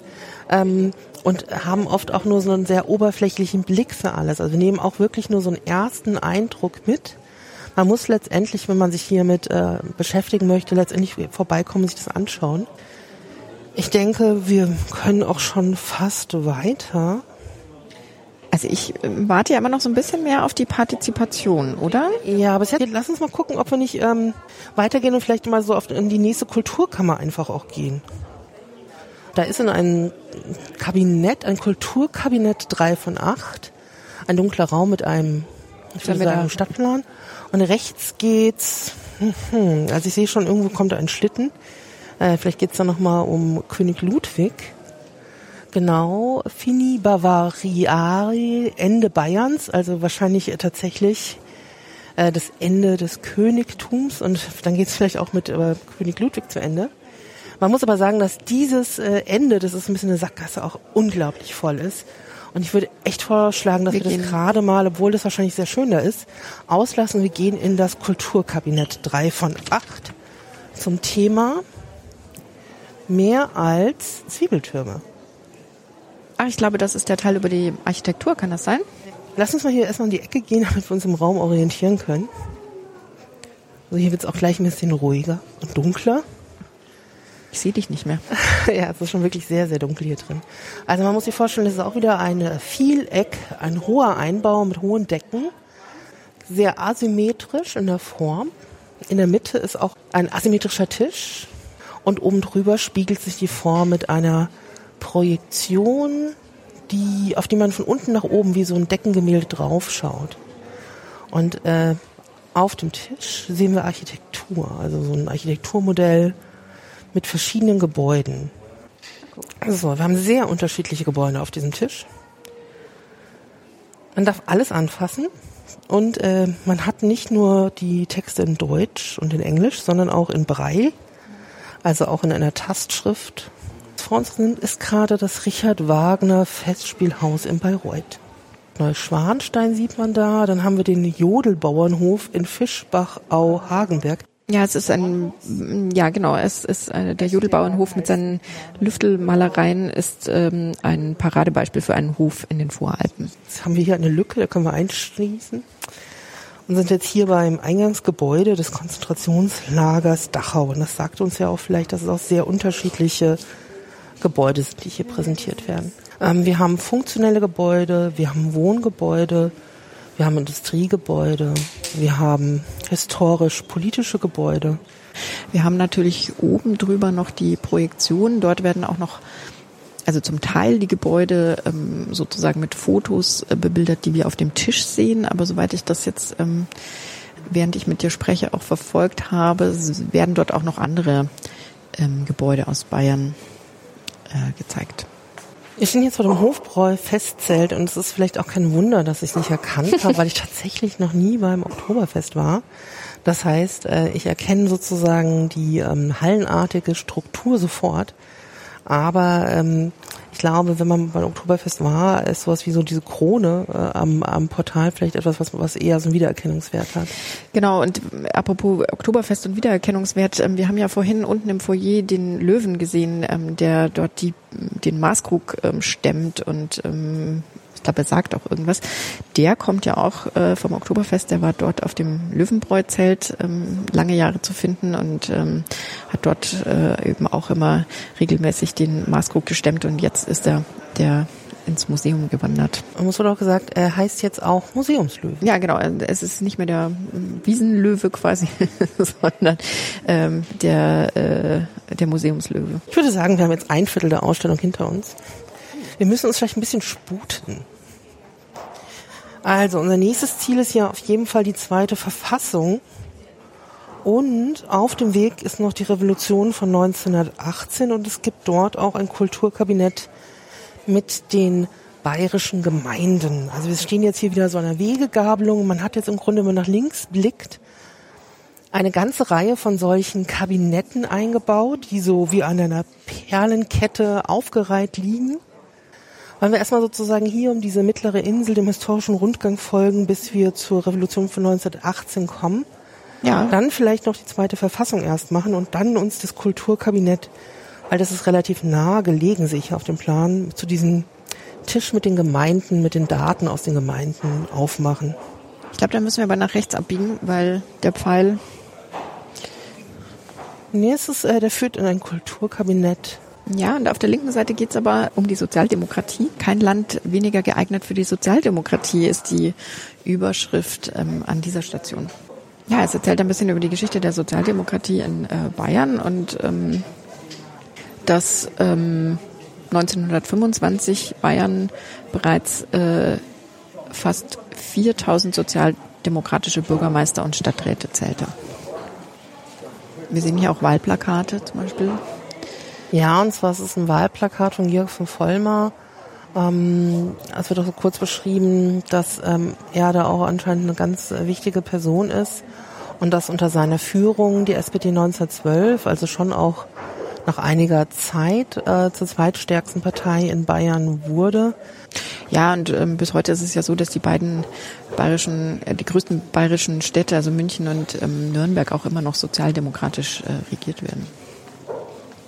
Übrigens, ein kurzer Anmerker, ich glaube, die Schlange vor dem Sportkabinett ist die längste, die wir bisher gesehen haben. Ach, sind wir, ach, sind wir da, meinst du? Ja, ja, ich glaube, das ist, äh, weil ach, guck mal, ähm, hier ja. die, ja, da geht es okay. um den Sport. Dieses äh, Kabinett, mir san mir, ach, wenn ich, also ich bin dann tatsächlich, ich bin halt einfach kein Bayern München und kein kein Fußballfan. Wobei ich glaube, es geht noch um mehr. Also es geht auch um Skifahren, um Rodeln, um äh, Biathlon. Ähm, ich glaube, es äh, geht doch um ein bisschen mehr als nur ums, um den Fußball. Also wir hören auch Geräusche aus diesem Raum, aber wir gehen einfach weiter. Ach nee, das, die Geräusche kommen von hier hin. Ah, das ist wieder eine, eine Mitmachstation. Wollen wir zu der Mitmachstation Ja, bitte. Gehen? Ich habe einen ganz großen, ich liebe diese Mitmachstation. Man muss einfach immer nur den Lärm folgen. Ach, und wir sehen Leute, die wir schon in der Audiostation ja, die kennen wir doch. gehört haben. So, wir sind jetzt komplett vor einem Fenster, so ein bisschen außerhalb des, der Wegeführung. Hier gibt es eine Nische, da kann man sitzen. Und in der Nische gibt es ähm, sowas wie, wie heißt das? Das ist ein Kinderspielzeug eigentlich. Ja, das Würfel, mit dem man Bilder puzzeln kann. Genau, also Würfel, ähm, klassische Würfel, sechs Seiten und auf jeder Seite ist ein anderes Bild da. Wenn man sie zusammenlegen würde, entsteht ein Gesamtbild. Das Bild ist quasi zerschnitten in Form dieser Würfel. Und die Frage, die dahinter steckt, ist, welche bayerischen Erfindungen haben sich hier versteckt? Setze sie richtig zusammen. Das heißt, man kann hier herausfinden, was in Bayern erfunden wurde. Was habt ihr denn schon rausgefunden? Ihr habt alles herausgefunden? Ja. Äh, was, was ein Beispiel, damit wir uns das mal vor. ärgere dich nicht, an der Pumuckl, Playmobil. Wusstet ihr, dass Playmobil aus Bayern kommt? Nee. Ah ja, komm, heute schon mal was gelernt. Spannend, ja. Bobbycar. Ah, okay. Und Mensch, ärgere dich nicht. Äh, wusste ich auch nicht, dass es aus Bayern Doch, das habe ich, das habe ich tatsächlich mal gehört. Ja. Aber ich meine, Bobbycar, Lego, Mensch, ärgere dich. Es gibt nur anscheinend eine hohe Spielkultur. Vielleicht nicht verwunderlich mit Nürnberg. Ja, ich wollte gerade sagen, in Nürnberg ist ja auch immer die Spielwarenmesse, ne? Und ähm, da ist, äh, gibt es schon eine große Tradition ähm, in Bayern. Hm? Gehen wir mal zurück in die Masse. So, es geht langsam in die Industrialisierung. Bayern industrialisiert mit Maß. Und ich glaube, es ist eine Ach, ich wusste doch, es ist Linde. geht um Brauerei. Eine Kältemaschine. Und hier tatsächlich hat man diese äh, sehr attraktive äh, Werbung äh, im Hintergrund zu dieser extrem großen ähm, Kältemaschine. Kältemaschine. Die ist, äh, würde ich mal sagen, doppelt so groß wie wir, die wir hier davor stehen. Ja, sehr beeindruckend. Man bekommt ehrlich gesagt auch Durst. Hm, ich glaube, wir müssen aber noch ein bisschen durchhalten. Ja, noch ein bisschen. Wir sind noch nicht so weit gekommen. Ich gehe voran und ziehe die Truppe hinter mir. Und wir haben jetzt wieder einen Pfeil, dem wir folgen können auf dem Boden. Hallo. Eine Aufsicht, äh, die wir gerade passieren. Und auf der Rückseite wird gefragt, Just Bavarian Gemütlichkeit. 1880 leben knapp 18.000 Bayern allein in New York. Und, aha, da hätten wir drauf kommen können. Ja. Löbstrauß aus dem fränkischen Buttenheim mit seinem Patent für vernietete Arbeitshosen. Also klar, äh, dass da haben wir die Jeans, die hier erfunden wird. Ja, was ich äh, schön finde persönlich, ähm, weil die nicht sehr viele kennen, es wird hier noch eine Referenz gemacht zur Schriftstellerin Emmerenz Meyer. Ähm, die kommt aus dem Bayerischen Wald ähm, und ähm, ist dann auch nach Amerika ausgewandert und hat dort irgendwie eigentlich es erst geschafft, wirklich ähm, zu einer großen Schriftstellerin zu werden. Und die ist eigentlich weniger bekannt, glaube ich, ähm, als es ihr zustehen würde und ihrem Werk. Und ich finde das ganz schön, ähm, dass man hier so einen kurzen, äh, leider sehr knapp, ähm, Bild gibt es, glaube ich, auch keines, aber ähm, immerhin ähm, wird sie kurz erwähnt, also dass auch die Frauen in der bayerischen Geschichte, ach doch, hier ist sie mit äh, ihrer Familie auch zu sehen. Jetzt haben wir mal ein bisschen Strecke gemacht, muss man sagen. Aber nichtsdestotrotz müssen wir noch die Revolution suchen. Ah, Ich glaube, da drüben geht's weiter, oder? ich glaube, die Klimaanlage sorgt auch dafür, dass der eine oder andere mal hier sich die äh, Nase schneuzen muss. Ja, es ist doch kühl, würde ich sagen. Weltkrieg und Freistaat. Also wir sind zeitlich schon ganz gut. Ähm, das äh, ist aber das Kulturkabinett. Guck mal, ich habe hier diesen papierenden Plan in der Hand. Die Revolution ist, glaube ich, da und rechts weiter. Okay, dann folgen wir einfach diesem Pfeil, der auch auf dem Boden ist. Wir sind jetzt genau an dem Punkt angelangt, wo diese verschiedenen Kulturkabinette aneinander reihen. Wir gehen am ersten vorbei und äh, da ist dann auch ein großer Wandtext, der doch wirklich davon erzählt, dass es jetzt um Weltkrieg und Freistaat geht. Ja, also im Grunde in diesem einführenden Text wird so ein bisschen beschrieben, dass äh, natürlich ähm, die Zeiten sich äh, weiter ändern. Ähm, und ähm, im Grunde wird ein bisschen der, der Erste Weltkrieg in den Absatz sehr blumig geschildert. Also auch mit dem Mangel, der dadurch erzeugt wird. Es gibt keine Bierexporte mehr, es gibt keine ähm, Getreide, wird knapp, Baumwollimport ist schwierig äh, und äh, Lebensmittel ist ein Problem.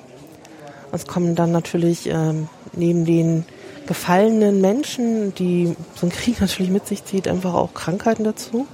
Also wir haben es in den äh, 10er Jahren, 19, ähm, insbesondere am Ende des Krieges, mit einer problematischen, einer schwierigen Situation, nicht nur in Bayern, aber halt auch in Bayern zu tun. Und hier ist tatsächlich diese Person des Kurt Eisner sehr wichtig äh, und damit geht es im Grunde jetzt in dem Bereich eigentlich auch los. Es geht um die Revolution, diese erste Revolution oder vielleicht auch die zweite, wenn man 1848 als erste sieht, die aber erstaunlicherweise gar nie so präsent in den Köpfen der Menschen war. Also ich glaube erst dieses Jahr, auch mit dem Frauenwahlrecht, ist mir das zum Beispiel nochmal so sehr viel deutlicher geworden, wie wichtig das war.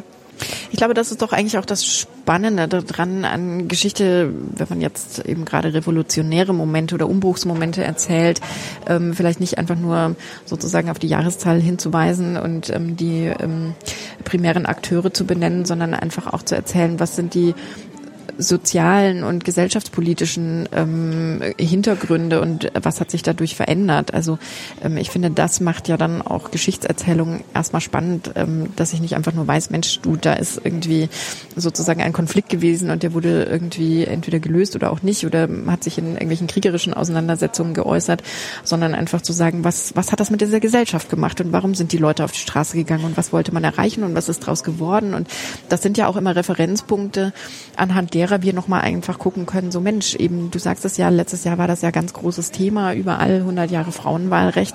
Und das ist ja heute doch einfach auch immer noch ein relevanter Punkt, ähm, dass wir sagen so, ja, Wahlrecht alleine reicht nicht aus, auch die ähm, Gleichstellung vor dem Gesetz reicht ähm, noch nicht aus. Wir haben da immer noch Wegstrecke zu machen, weil einfach Gleichberechtigung in unserer Gesellschaft eben noch nicht sozusagen zu 100 Prozent äh, gegeben ist.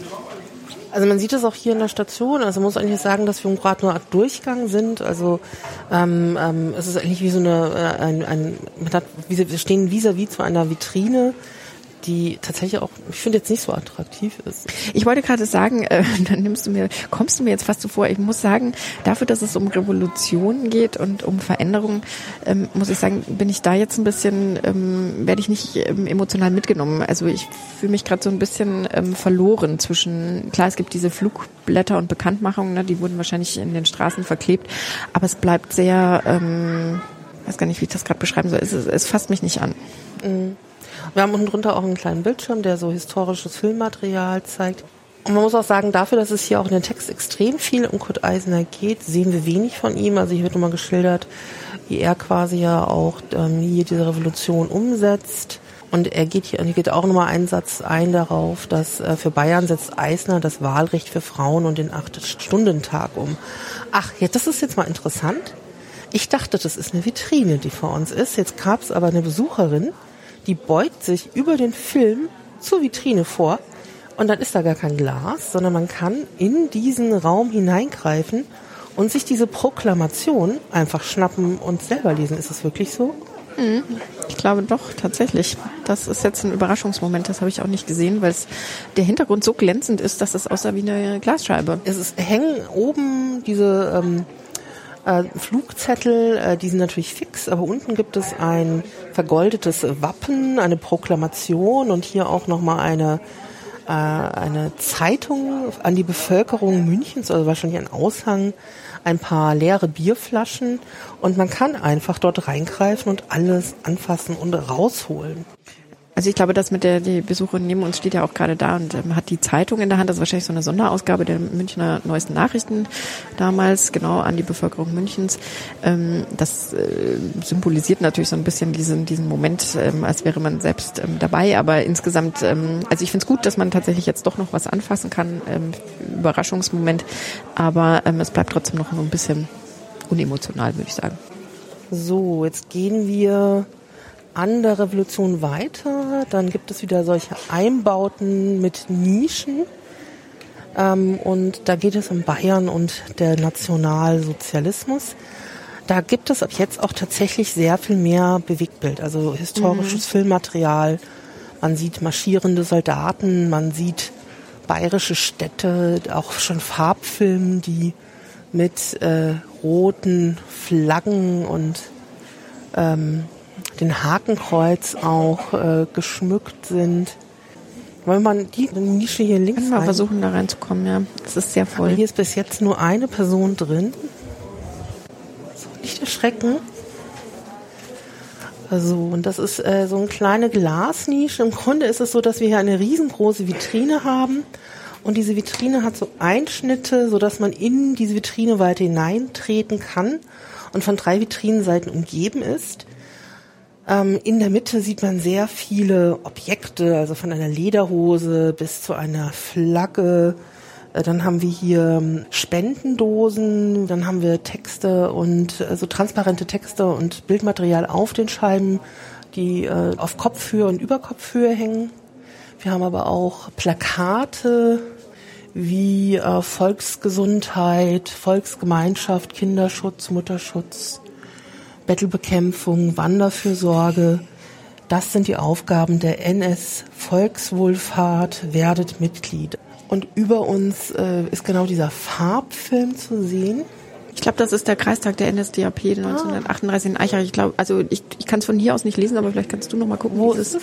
Das, das, Ach, ja, genau. das obere. Kreistag der NSDAP 1938 in Eichach. Filmaufnahmen in Farbe, Stadttor und ein Fahnenmeer. Diese uniformierten Verbände, die man da sieht, die gehören zur Bewachung des Konzentrationslagers in Dachau. Und ähm, der Trachtumzug soll die Einbettung des Nationalsozialismus in das Volkstum verdeutlichen.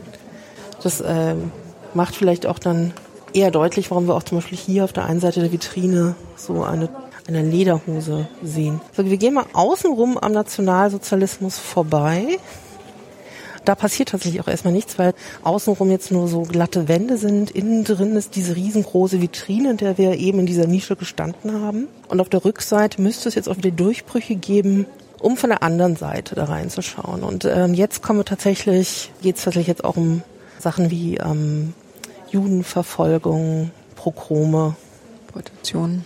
Deportationen. Also während man sozusagen links in Vitrinen noch den Nationalsozialismus hat, sieht man aber schon, ein Symbol der Befreiung. Ähm, in einer solchen bühnenartigen Inszenierung steht ein Jeep vor einer Fototapete einer zerbombten Stadt. Und es ist natürlich ein äh, US-amerikanischer Jeep. Genau, es ist Nürnberg, soweit ich das ähm, erkennen kann. Ähm, genau, es handelt sich um Nürnberg. Und in einer sehr großen Vitrine davor liegt ein, ein, ein Baum, Baumstamm und an ihm ist quasi sackartig anmutend eine weiße Fahne geknüpft. Mhm. Und du siehst auch schon, was dazu steht. Genau, ähm, die weiße Fahne kommt aus Neuen Dettelsau und ähm, hier steht, die ehemals weiße Fahne besteht aus einem Stück Bettlaken aus dem Lazarett in Neuen Dettelsau. An einem Kiefernstamm befestigt wird sie am 18. 19. April 1945 aus dem Nordturm der Laurentiuskirche gehängt. Die US-Truppen marschieren zwei Tage später ein. Nach dem Krieg verbleibt die Fahne eingerollt auf dem Kirchenturm. Äh, die 50er Jahre kündigen sich mit Rock'n'Roll und Yeah, Yeah, Yeah an. Äh, mir fällt allerdings auf, nicht nur, dass wir zu dem äh, Kulturkabinett zu unseren bayerischen Gemeinden zurück wollen, eine Medieninstallation, die ich mir auf jeden Fall anschauen möchte, sondern äh, wir sind ja extra zur Verfassung von 1919 gegangen und zur Revolution von 1918, aber die Verfassung von 1919, die haben wir gar nicht gesehen, oder? Nee, stimmt, aber vielleicht sind wir da falsch äh, abgebogen. Dann gehen wir zu den Gemeinden, an den Gemeinden vorbei und gehen nochmal zur Revolution zurück. Wir versuchen ein bisschen zu ignorieren, was wir rechts und links sehen, damit wir auch vorankommen. Die Frau Zimmermann führt gerade. Ah, hier, jetzt. Wir gehen erstmal zur äh, Verfassung vielleicht, damit wir nicht so ganz äh, große Sprünge schlagen. Ich glaube, wir sind hier. Hm. Bamberger Verfassung von 1919. Aber die äh, Bamberger Verfassung selbst ist hier nicht ausgestellt. Guck mal, hier geht's nochmal um das Staatsgebilde. Wir haben ja auch nochmal so eine Aufstellung, wie sich jetzt der Staat mit seinen Gewalten zusammensetzt. Ich glaube, es wird sehr viel über diesen, diesen Monitor äh, erzählt. Genau, es wird tatsächlich ähm, gar nicht über mehrere Objekte erzählt, sondern es wird tatsächlich über diesen großen ähm, Bildschirm, ähm, den man selbst bedienen kann und sozusagen ähm, selbst steuern kann, äh, erzählt. Wichtig zu wissen ist natürlich, dass die ähm, Verfassung äh, von, also die Bamberger Verfassung dann die parlamentarisch repräsentative Demokratie in Bayern ähm, begründet hat und dass sich Bayern jetzt auch als Freistaat äh, bezeichnet. Die Stellung des Landtags wird gestärkt und äh, die Grundrechte, äh, die dort ver verankert werden, sind äh, Gleichheit aller, die Freiheit der Person, Glaubens- und Gewissensfreiheit. Also das ist ja eigentlich schon nochmal ähm, ein großer Schritt. Ich klicke hier nochmal, oder? Mhm. Man muss euch auch sagen, dass das, was eben gerade vorgelesen wurde, am Bildschirm sehen wir ähm, ein Digitalisat dieser Verfassung, ein, also eine Art wie das, das eine Anmutung hat eines Schaubildes. Wenn man aber auf die Startseite zurückkehrt, hat man hier im Grunde einen viergeteilten Bildschirm. München, Fortgang der Revolution, die Gesichter der Revolution und noch ein weiteres Thema. Und dann kann man sozusagen in diese Themen weiter reingehen. Wir haben jetzt München, 7. und 8. November 1918 gewählt. Ähm, das ist im Grunde eine Fortsetzung von dieser Vitrine oder dieser Inszenierung mit den Flugblättern. Was hier nochmal interessant ist, ist, dass ähm, im Hintergrund auch eine große, äh, großer Stadtplan von München zu sehen ist und dass hier sozusagen nochmal, also ein historischer Stadtplan von München, muss man auch sagen, und dass ähm, die ähm, historischen Orte, an denen die Revolutionen oder Schauplätze der Revolution stattfanden, ähm, dass die hier immer nochmal farbig gekennzeichnet sind, so dass man zumindest wenn man sich in München auskennt, vielleicht einfach sich das nochmal so ein bisschen besser ähm, ins Gedächtnis äh, rufen kann. Jetzt müssen wir uns da mal vorbei mogeln. Hoppla, Entschuldigung. Jetzt kommen wir zu dem Raum, auf den ich die ganze Zeit schon extrem gespannt ist. Hier vorne sind nochmal so eine ganze Reihe von diesen Kulturkabinetten, die ja auch wirklich ganz anders inszeniert sind. Jeder Raum hat auch so eine ganz eigene Anmutung, die sich auch von der anderen Inszenierung dieser chronologischen Erzählung abhebt. Und hier haben wir auch wieder so ein äh, unregelmäßiges Viereck im Raum. Die Wände sind hellen Holz äh, verkleidet und an den Wänden haben wir mannigfaltig Postkarten, also eine Vielzahl von bayerischen Ansichten. Historische Postkarten sollte man vielleicht noch dazu sagen. Hauptsächlich historische, glaube ich. Ja, genau. Übrigens, was mir gerade auffällt, ich mache es mal vor. Ich glaube, das ist der erste Ort, äh, abgesehen von äh, dem Revolutionsraum, wo man mal kurz sitzen kann. Das ist jetzt mal so eine ganze Wand, wo auch wirklich mal vielleicht sogar zehn bis zwölf Leute mal sitzen können. Da ist ein Pad frei. Lass uns mal schnell, ja. bevor jemand äh, Ja, das muss man vorstellen. In der Mitte ist auch hier wieder so ein Tisch, der ist auch sehr unregelmäßig, weil er nämlich den, äh, den Grenzen, den Linien, den Außengrenzen Bayerns folgt. So gehe ich mal davon aus. Ja. Und wenn ich jetzt so ein Tablet in die Hand nehme, welches auch gar nicht so leicht ist. Darf ich mal? Genau. Oh, ja. Also sollte man jetzt vielleicht auch nicht fallen lassen. Nee, bitte nicht. Und ich sehe eigentlich durch das Display das gleiche, was vor mir am Tisch auch zu sehen ist. Aber wenn ich das Tablet drüber halte, tauchen plötzlich auf äh, dem Satellitenbild Bayerns so kleine Punkte auf. Äh, Städte werden sichtbar. Ich kann da also draufgehen und wir sind jetzt bei Untersiemau gelandet. Das ist im Regierungsbezirk Oberfranken, hat eine Fläche von 20,49 Quadratkilometer, 4.112 Einwohner. 211 Einwohner je Kilometer Bevölkerungsdichte und ähm, das Kfz-Kennzeichen CO und ähm, dann gibt's noch eine Beschreibung zu dem Ort. Ist die Stadt, in der du aufgewachsen bist, auch dabei? Ich denke, ich glaube, ich habe es vorhin schon gesehen. Äh, Silke Zimmermann hält das Tablet über die Satellitenkarte Bayerns und ich muss mich da langsamer vorarbeiten. Kommen dann so diese kleinen Vierecke mit den Städtenamen, ähm, ähm, kommen hervor aus der Karte. Da ist es. Amberg. Amberg. So, dann haben wir wieder diese Informationsseite mit dem Wappen und verschiedenen Postkarten. Vielleicht, wenn du die jetzt öffnest, weil es ja auch deine Heimatstadt ist. Vielleicht funktioniert es dann besser. Schade.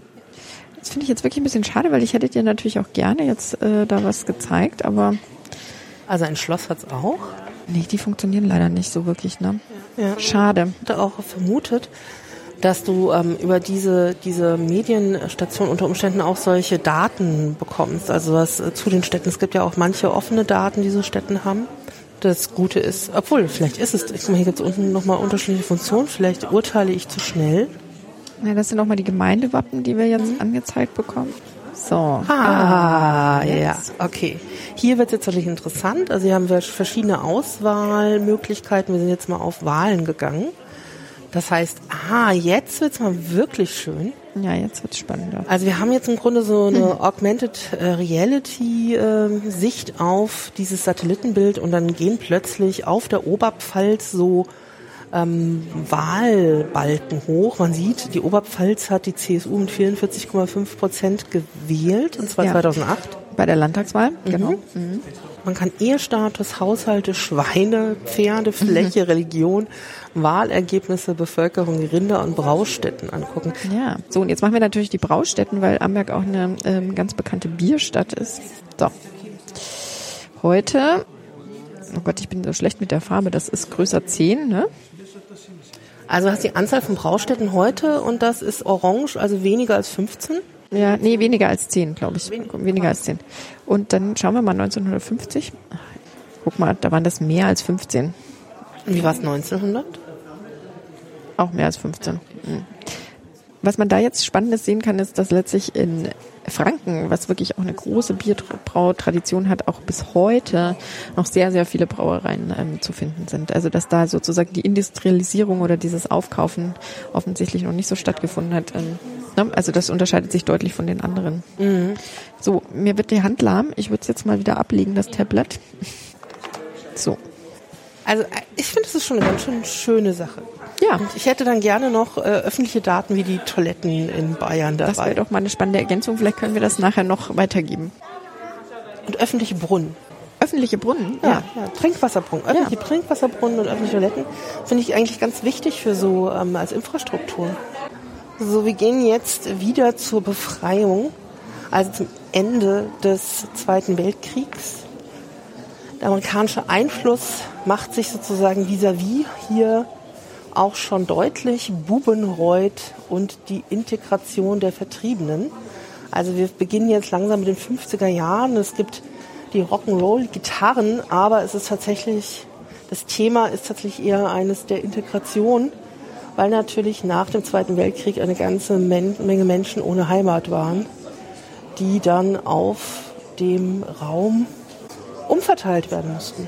Meine, äh, meine Mutter, ich habe ja vorhin erzählt, dass ich oberschlesische Eltern habe, die sind tatsächlich äh, durch, die, äh, durch Tschechien geflohen und waren nach dem Zweiten Weltkrieg in Würzburg.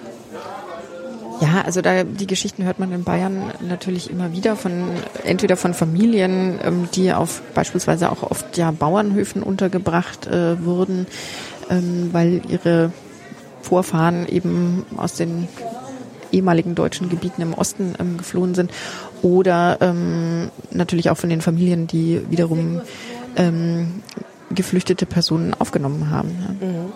Ja. Äh, ich komme ja aus einer Schifferfamilie und dementsprechend meine Großeltern ähm, auch ähm, wurden aufgenommen auf einem ähm, Schiff. Also die Schiffe lagen im, im Würzburger Hafen und die haben keine Waren transportiert, da haben Leute halt drauf gelebt. Und dort waren sie dann auch äh, untergebracht, äh, bis sie dann zurückgegangen sind. Das Lustige ist, äh, in Würzburg hat dann meine Tante natürlich, meine zwei Tanten, die waren so 16 und 18, die haben bei den GIs gearbeitet. Und die eine Tante hat dann tatsächlich auch hier einen amerikanischen Soldaten geheiratet und war dann auch am Anfang äh, lange in Bayern noch stationiert. Ui. Jetzt kommt die Landtagsinstallation, von der uns schon im Vorfeld berichtet wurde. Es geht um den demokratischen Neubeginn. Na hallo. Der Landtag ist voll. Wir können uns gar nicht hinsetzen. Was machen wir? Also man muss sich das so vorstellen. Wir sind jetzt gerade wieder durch so einen Durchgang gegangen. Es öffnet sich ein großer, hoher Raum. Und wir haben hier einen Ausschnitt eines Landtags. Der ist wahrscheinlich normalerweise eher so rund oder halbrund. Und wir haben auch so ein Viertel an diesen runden Bänken, die so ein bisschen wie so Kirchenbänke, leicht erhöht hintereinander ähm, aufgerichtet sind. Und vorne haben wir ein Podium, ein Das Rednerpult. Vorsitz, genau, Rednerpult und im Grunde auch so vielleicht den Vorsitz des Landtags, die auch im Grunde sehr repräsentativ vor einem riesigen, großen Wandteppich mit Wappen hier in den Raum gesetzt sind. Und an einem Bildschirm, auf den man blickt, wenn man in diesem Landtagsgestühl sitzt, sieht man solche politischen Debatten. Ach, guck mal, jetzt kann man abstimmen. Die haben alle kleine Kärtchen in der Hand, ähm, die Menschen, die sich da hingesetzt haben. Und dann wird das übertragen ähm, mit einer Kamera, wer hier im Raum sozusagen zu einer historischen Debatte wie abgestimmt hat. Genau, und wir hatten die Abstimmung zum Nichtraucherschutzgesetz. Und hier im Raum hat man, haben 67 Prozent der, Dagegen abgestimmt. ja, wir sind gegen, gegen Nichtrauchen mhm. heute hier in diesem Museum. Aber es hat sich ja damals durchgesetzt. Ja. Interessant. Wir haben vorhin schon gehört, dass hier insgesamt drei historische Debatten ähm, verfolgt werden können. Das eine ist zum Nichtraucherschutzgesetz. Die zweite ist diese ähm, eine Abstimmung zu Kruzifixen, eine Aufhängung von Kruzifixen. Genau. Ich glaube in öffentlichen Gebäuden. Und das dritte habe ich schon wieder vergessen. Es war, glaube ich, der Beitritt äh, zum Grundgesetz. Ah, okay. Äh, der ja nicht stattgefunden hat. Mal sehen, ob es hier ein bisschen mehr Infos zu Inhalten gibt. Ich glaube, wir müssten uns da einmal unter dem Bildschirm durchwagen. Okay, wir gehen mal Machen wir das? Zu, ja, das ist hier eh gerade auf großes Aufbrechen. Das Parlament löst sich gerade auf. Es bildet sich ein neues Parlament. Sollen wir einfach die drei Stühle in der ersten Reihe nehmen? Ah ja, oder die zwei. Hm. Wir sitzen im Gestühl. Vor uns sind so kleine Plastiktäfelchen. Die eine Seite ist schwarz, die andere Seite ist äh, weiß. Äh, vor uns ist der Bildschirm. Wir werden schon darauf eingestimmt, Gleich findet eine neue Abstimmung statt. Bitte setzen Sie sich und nehmen sich eine Kelle. Das machen wir natürlich auch. Die Station selber heißt Jetzt red i. Und äh, Slicke ist wild am Fotografieren. Das Momentum der Demokratie wird gut dokumentiert. Ja, das finde ich jetzt einfach mal eine ähm, interessante Situation ähm, wie du vielleicht ähm, schon erkennen kannst, ähm, Ah nee, jetzt kannst du es nicht mehr erkennen, aber in dem anderen Film konnte man es gerade sehen. Das ist jetzt natürlich nicht die Bestuhlung, wie wir sie heute im Landtag vorfinden. Das ist ähm, ähm, historisch heute äh, ist die Bestuhlung dort doch etwas moderner. Ich durfte dort auch schon mal Platz nehmen und ähm, es sind wirklich ganz bequeme Stühle, muss ich sagen. ähm, aber ich finde das ähm, interessant eben, dass man hier versucht, ähm, eben die Besucherinnen ähm, in diese, ja, in diesen Perspektivwechsel, in diesen Rollenwechsel zu bringen und dass wir hier mit diesen kleinen Kärtchen da auch direkt ähm, live ähm, abstimmen können. Das heißt, dass wir nicht nur den Film gucken, sondern dass man auch ähm, selbst ähm, zur Meinungsäußerung ähm, zu historischen Debatten ähm, aufgefordert wird. Ähm, in diesem, in diesem ähm, Raum, den wir hier auf dem Bildschirm über uns sehen, ist auch genau dieses diese Möbel, in denen wir gerade sitzen, das sind so schwere Eiche, Eiche rustikal. Mein Vater hatte genauso ein Wohnzimmer, muss man mal sagen. Also sind so schwere Eichemöbel und äh, wir haben so rote Ledersitze, Sessel, in denen wir sitzen. Die sind aber auch ganz bequem, oder? Ja, sind auch ganz bequem. Ah, ja, die können, die klappen so runter, wenn man da nicht sitzt, damit man besser durch kann. Ich glaube, spannend fände ich jetzt schon, wenn es auch noch eine Interaktion gäbe, wo man natürlich auch noch mal Argumente einbringen könnte. Ähm, weiß ich nicht, über einen kleinen Bildschirm oder also weißt du, wo man einfach auch nochmal schreiben könnte, was ist meine Haltung zu diesem Thema, zu dem ich jetzt ähm, noch abstimme. Mhm. So, jetzt geht's los. Wie viele Leute sitzen hier im Parlament? Wir müssen jetzt das Schild hochhalten. Und oben wird die Reflexion gezählt und wir wissen gleich, elf Teilnehmer hat unser Parlament. Wir sind ein sehr kleines Parlament. Zwölf. Es hat falsch gezählt offensichtlich. Aber eigentlich sitzen hier mehr Leute. Vielleicht haben nicht alle die helle Seite nach vorne gezeigt. Oh, Grundgesetz, Grundgesetz. Wir wollen über das Grundgesetz abstimmen. Genau, also wir können entscheiden, ob wir über die Debatte zum Grundgesetz oder, oh, ich glaube, wir wurden überstimmt, Tine. Oh, oh aber es wird mehr. Es wird mehr. Ja, no, es wird gewinnen. 50-50. Es ist genau 50-50, aber ich glaube, das Grundgesetz ist weiß, das kriegen wir. Nicht das Kruzifixgesetz. Ja. Yes. So, jetzt kriegen wir erstmal eine historische Einführung ins Thema. Dazu gibt es tatsächlich keinen Film. Zu späteren Debatten hätte man auch tatsächlich äh, eine filmische Dokumentation der Originaldebatte sehen können. Das haben wir schon am Anfang kurz gesehen. Hier werden jetzt erstmal die Akteure mit Hans Erhardt als CSU-Ministerpräsident vorgestellt. Und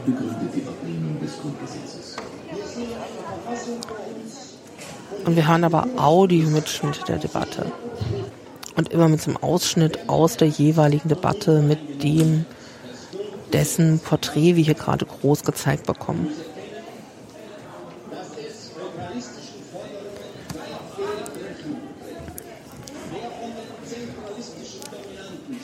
spricht sich vehement für die Annahme des Grundgesetzes aus. Meine Damen und Herren, was man will, muss man ganz wollen. Es gibt keine Demokratie auf Dosen, es gibt keine Freiheit in Portionen und es gibt auch kein Deutschland in Portionen. Man muss es wollen oder nicht wollen.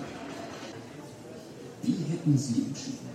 Für die Annahme des Grundgesetzes dagegen? So, jetzt geht es zur Wahl. Wir werden gebeten, unsere Schilder nach oben zu halten, mit der weißen oder schwarzen Seite nach vorne. Und das Urteil ist bei uns, bis eben war es noch sehr eindeutig. Jetzt gibt es aber auch Dagegenstimmen. Ah, aber 75 Prozent sind dafür, 25 dagegen. Anders als das historische Ergebnis. Heute eine ganz andere. 1949 haben 58 Prozent dagegen gestimmt. Was zu diesem Zeitpunkt bereits feststeht. Hiermit erlangt das Grundgesetz auch in Bayern Gültigkeit. Ah, jetzt haben wir auch diese Frage geklärt, warum das Grundgesetz dann trotzdem hier wirkt. Durch diesen Passus, dass wenn zwei Drittel der anderen Staaten dafür stimmen, dass es auch in Bayern dann gelten solle, auch wenn Bayern sich nicht dafür äh, entschieden hat. Genau, es ist sozusagen eine passive Annahme des Grundgesetzes. Also man hat als Landtag nicht aktiv dafür gestimmt, aber Also man sagt im Grunde, wir sind dagegen, aber wir machen natürlich mit, weil wir zum Bund dazugehören. genau. Dann gehen wir jetzt auch nur zu dieser Station. Das ist nämlich die dritte Verfassung, die uns jetzt noch fehlt. Die Verfassung von 49, oder? Nein, 49 ist natürlich, ähm, in 49 ist das- Grundgesetz. Ähm, die bayerische Verfassung wurde schon 46 äh, nochmal angepasst. Genau, ähm, aber das sehen wir da drüben nochmal. Ich glaube, da gibt es nochmal eine kleine Station dazu, was sich jetzt nochmal sozusagen konstitutionell da äh, für uns geändert hat in Bayern. Genau, hier vielleicht auch nochmal ähm, die Anmerkung, dass ja ähm, Bayern nach dem Zweiten Weltkrieg erstmal von einem SPD-Ministerpräsidenten ähm, regiert wurde, von Wilhelm Högner, der von den Amerikanern äh, eingesetzt wurde. Man muss auch sagen, ähm, diese drei Verfassungen, die wir jetzt hier schon gesehen haben, die haben immer ein sehr ähnlich anmutendes Schaubild, welches aufzeigt, wie die Kräfte des Landes sich so positionieren und in welchem Machtverhältnis zueinander sie stehen. Genau, man sieht jetzt aber was, was ganz schön ist. Leider hat man natürlich nicht immer alle drei Bilder nochmal nebeneinander, aber man kann hier jetzt nochmal sehen, was eben neu eingeführt wurde oder was wichtig geworden ist an, dem, an, der, an der Erneuerung der Verfassung. Das ist zum einen halt äh, die Verfassungsbeschwerde und auch das Volksbegehren und der Volksentscheid ähm, wurden in die Verfassung aufgenommen. Das finde ich ähm, ganz gut gelöst, dass man jetzt nicht einfach nur sagt, so sieht's jetzt aus, sondern dass man immer nochmal so ein bisschen den Finger drauf legt, ähm, wo auch tatsächlich Veränderungen ähm, stattgefunden haben oder Ergänzungen. An allen diesen Verfassungen, ähm, also diesen drei Stationen, wo es um Verfassungen geht, gibt es auch immer diese Medienstationen, wie wir sie auch bei der ersten Verfassung vorgefunden haben, wo man sich auch nochmal so Themen dieser Verfassung anschauen kann und nochmal selber abstimmen kann, wie man sich eigentlich selber dazu in so ein Verhältnis setzen würde. Also jetzt kommt eine ganz lange Front. Nach dem äh, Parlament kommen nämlich Fahrzeuge.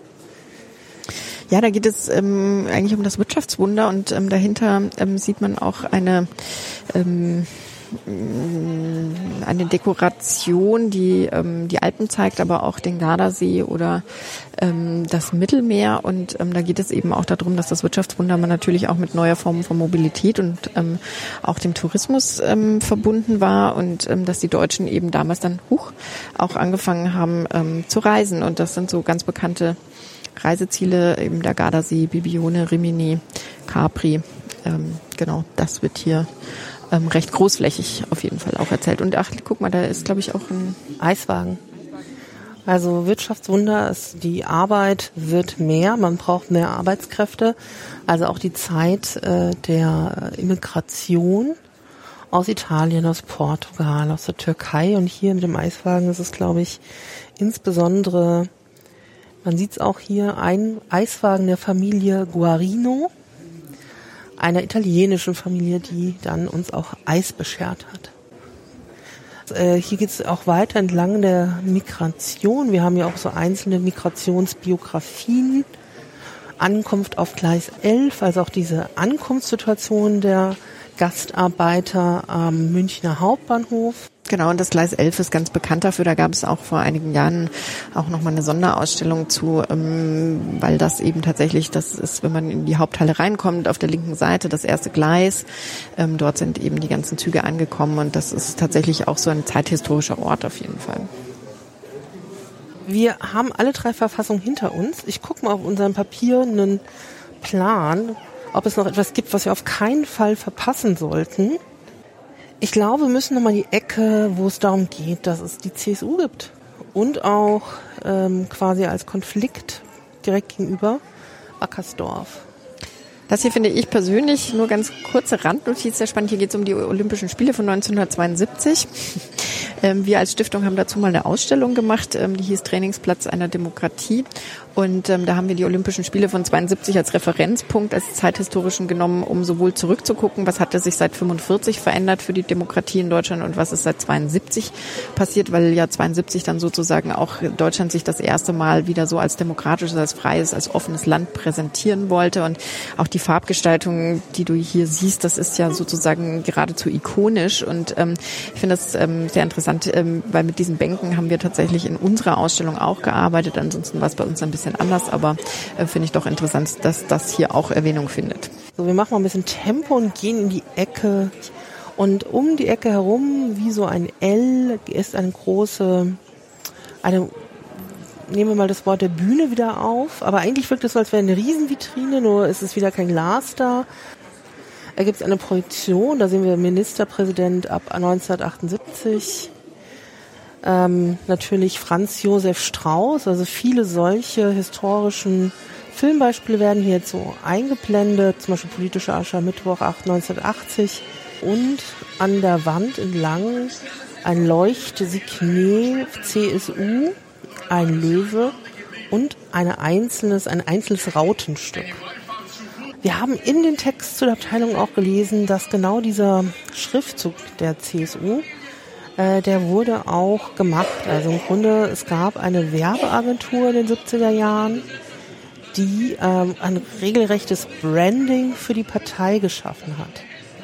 Genau, also man hat äh, wohl versucht, ähm, sozusagen die CSU tatsächlich ähm, einfach noch stärker mit dem bayerischen Staatswappen äh, zu verbinden, um sozusagen diese Kenntlichkeit, äh, die, die CSU als ähm, einfach äh, bayerische Partei, das ist ja doch die Besonderheit der CSU, dass sie eben nur im Bayern gewählt werden kann, dass sie in keinen anderen ähm, Bundesländern vertreten ist. Und ähm, deswegen wurde sozusagen dem reinen Schriftzug ähm, noch der bayerische Löwe und ähm, die Raute ähm, hinzugefügt. Und das ist ja bis heute auch so geblieben vis-à-vis -vis zu dieser Inszenierung, also der, der Partei äh, mit diesem starken Branding und auch vielleicht auch mit dieser sehr, sehr starken Figur um äh, Franz Josef Strauß. Ich glaube, das muss man hier schon nochmal erwähnen. Es gibt ja auch noch eine Büste äh, von Franz Josef Strauß. Dazu laufen eben diese Filme, ähm, die von Parteitagen äh, vor allem sind oder auch auf dem Nockerberg. Ähm,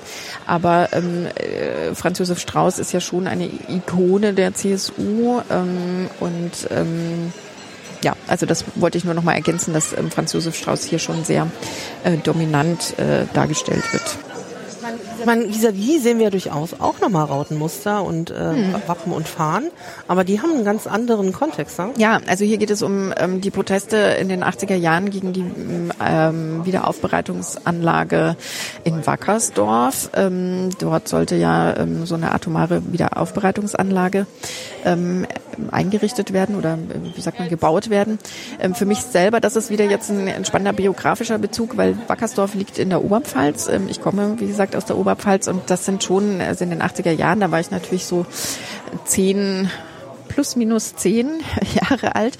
Aber ich kann mich da durchaus dran erinnern. Das ist für mich was, was ähm, über Flugblätter, über Plakate und natürlich auch über die mediale Berichterstattung in meinem Hinterkopf noch sehr präsent ist. Und ich finde es schon ähm, interessant, dass hier eben jetzt nicht auch nur die normalen, ähm, wie sagt man, Protestplakate gezeigt werden, wo gegen Wackersdorf äh, protestiert wird, sondern wie du schon sagtest, eben auch die Rautenfahne, ähm, die beschriftet ist. Und ich glaube, da geht es schon auch darum, dass die Demonstranten, ähm, die gegen Wackersdorf ähm, auf die Straße gegangen sind, aber auch sagen wollten, auch, auch wir, wir sind auch Bayer, Bayern und Bayerinnen, aber wir sind eben gegen diese atomare ähm, Wiederaufbereitungsanlage. also das ist schon eine Identität, ähm, auch äh, Identifizierung mit dem, mit dem Bundesland oder mit dem Landstrich auch gibt. Aber also wir sind Bayern, aber da sind wir eben dagegen.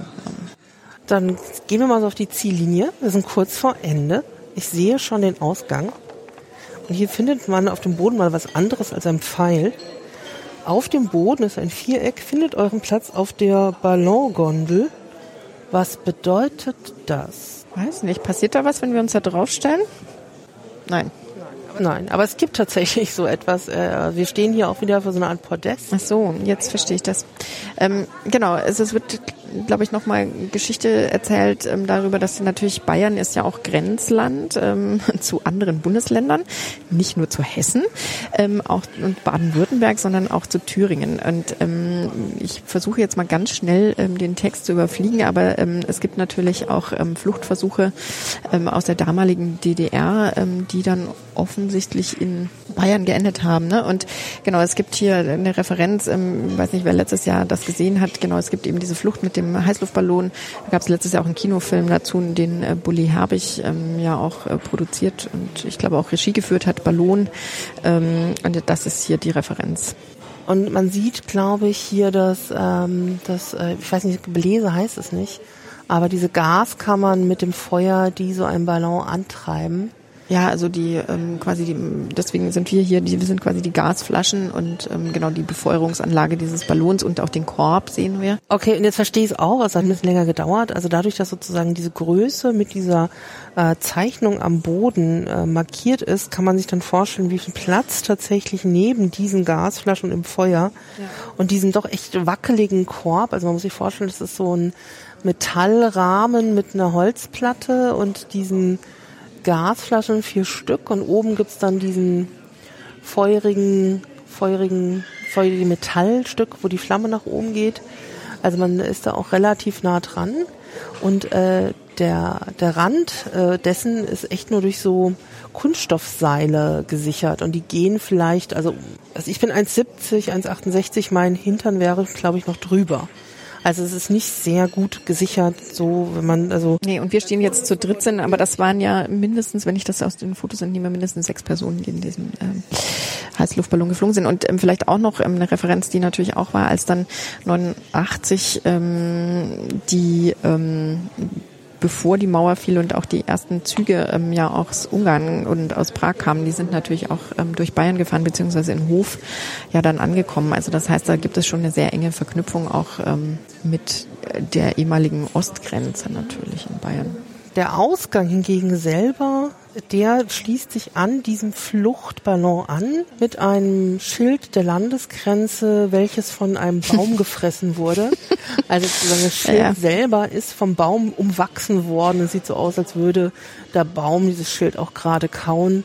Und es geht im Grunde in, äh, in eine Vitrine über, der hier heißt Einheit in Vielfalt. Und da haben wir jetzt auch schon das Europaflaggen, Banner und auch nochmal ein Buch und zwar ist das, ähm, das der Vertrag von Maastricht. Ähm, den hat ja damals ähm, Theo Weigel äh, unterzeichnet, der damals Finanzminister war. Und ähm, Theo Weigel, wissen die meisten ja, war eben auch oder ist immer noch ein CSU-Mitglied und eben dementsprechend auch aus Bayern. Er hat es unterschrieben, da ist auch sein Füller zu sehen, mit dem er das getan hat. Und man sieht, der Vertrag von Maastricht ist nochmal ein viel, viel dickeres Buch als das schon sehr dicke Buch, äh, das wir ähm, ganz am Anfang gesehen haben, mit die erste Verfassung, genau.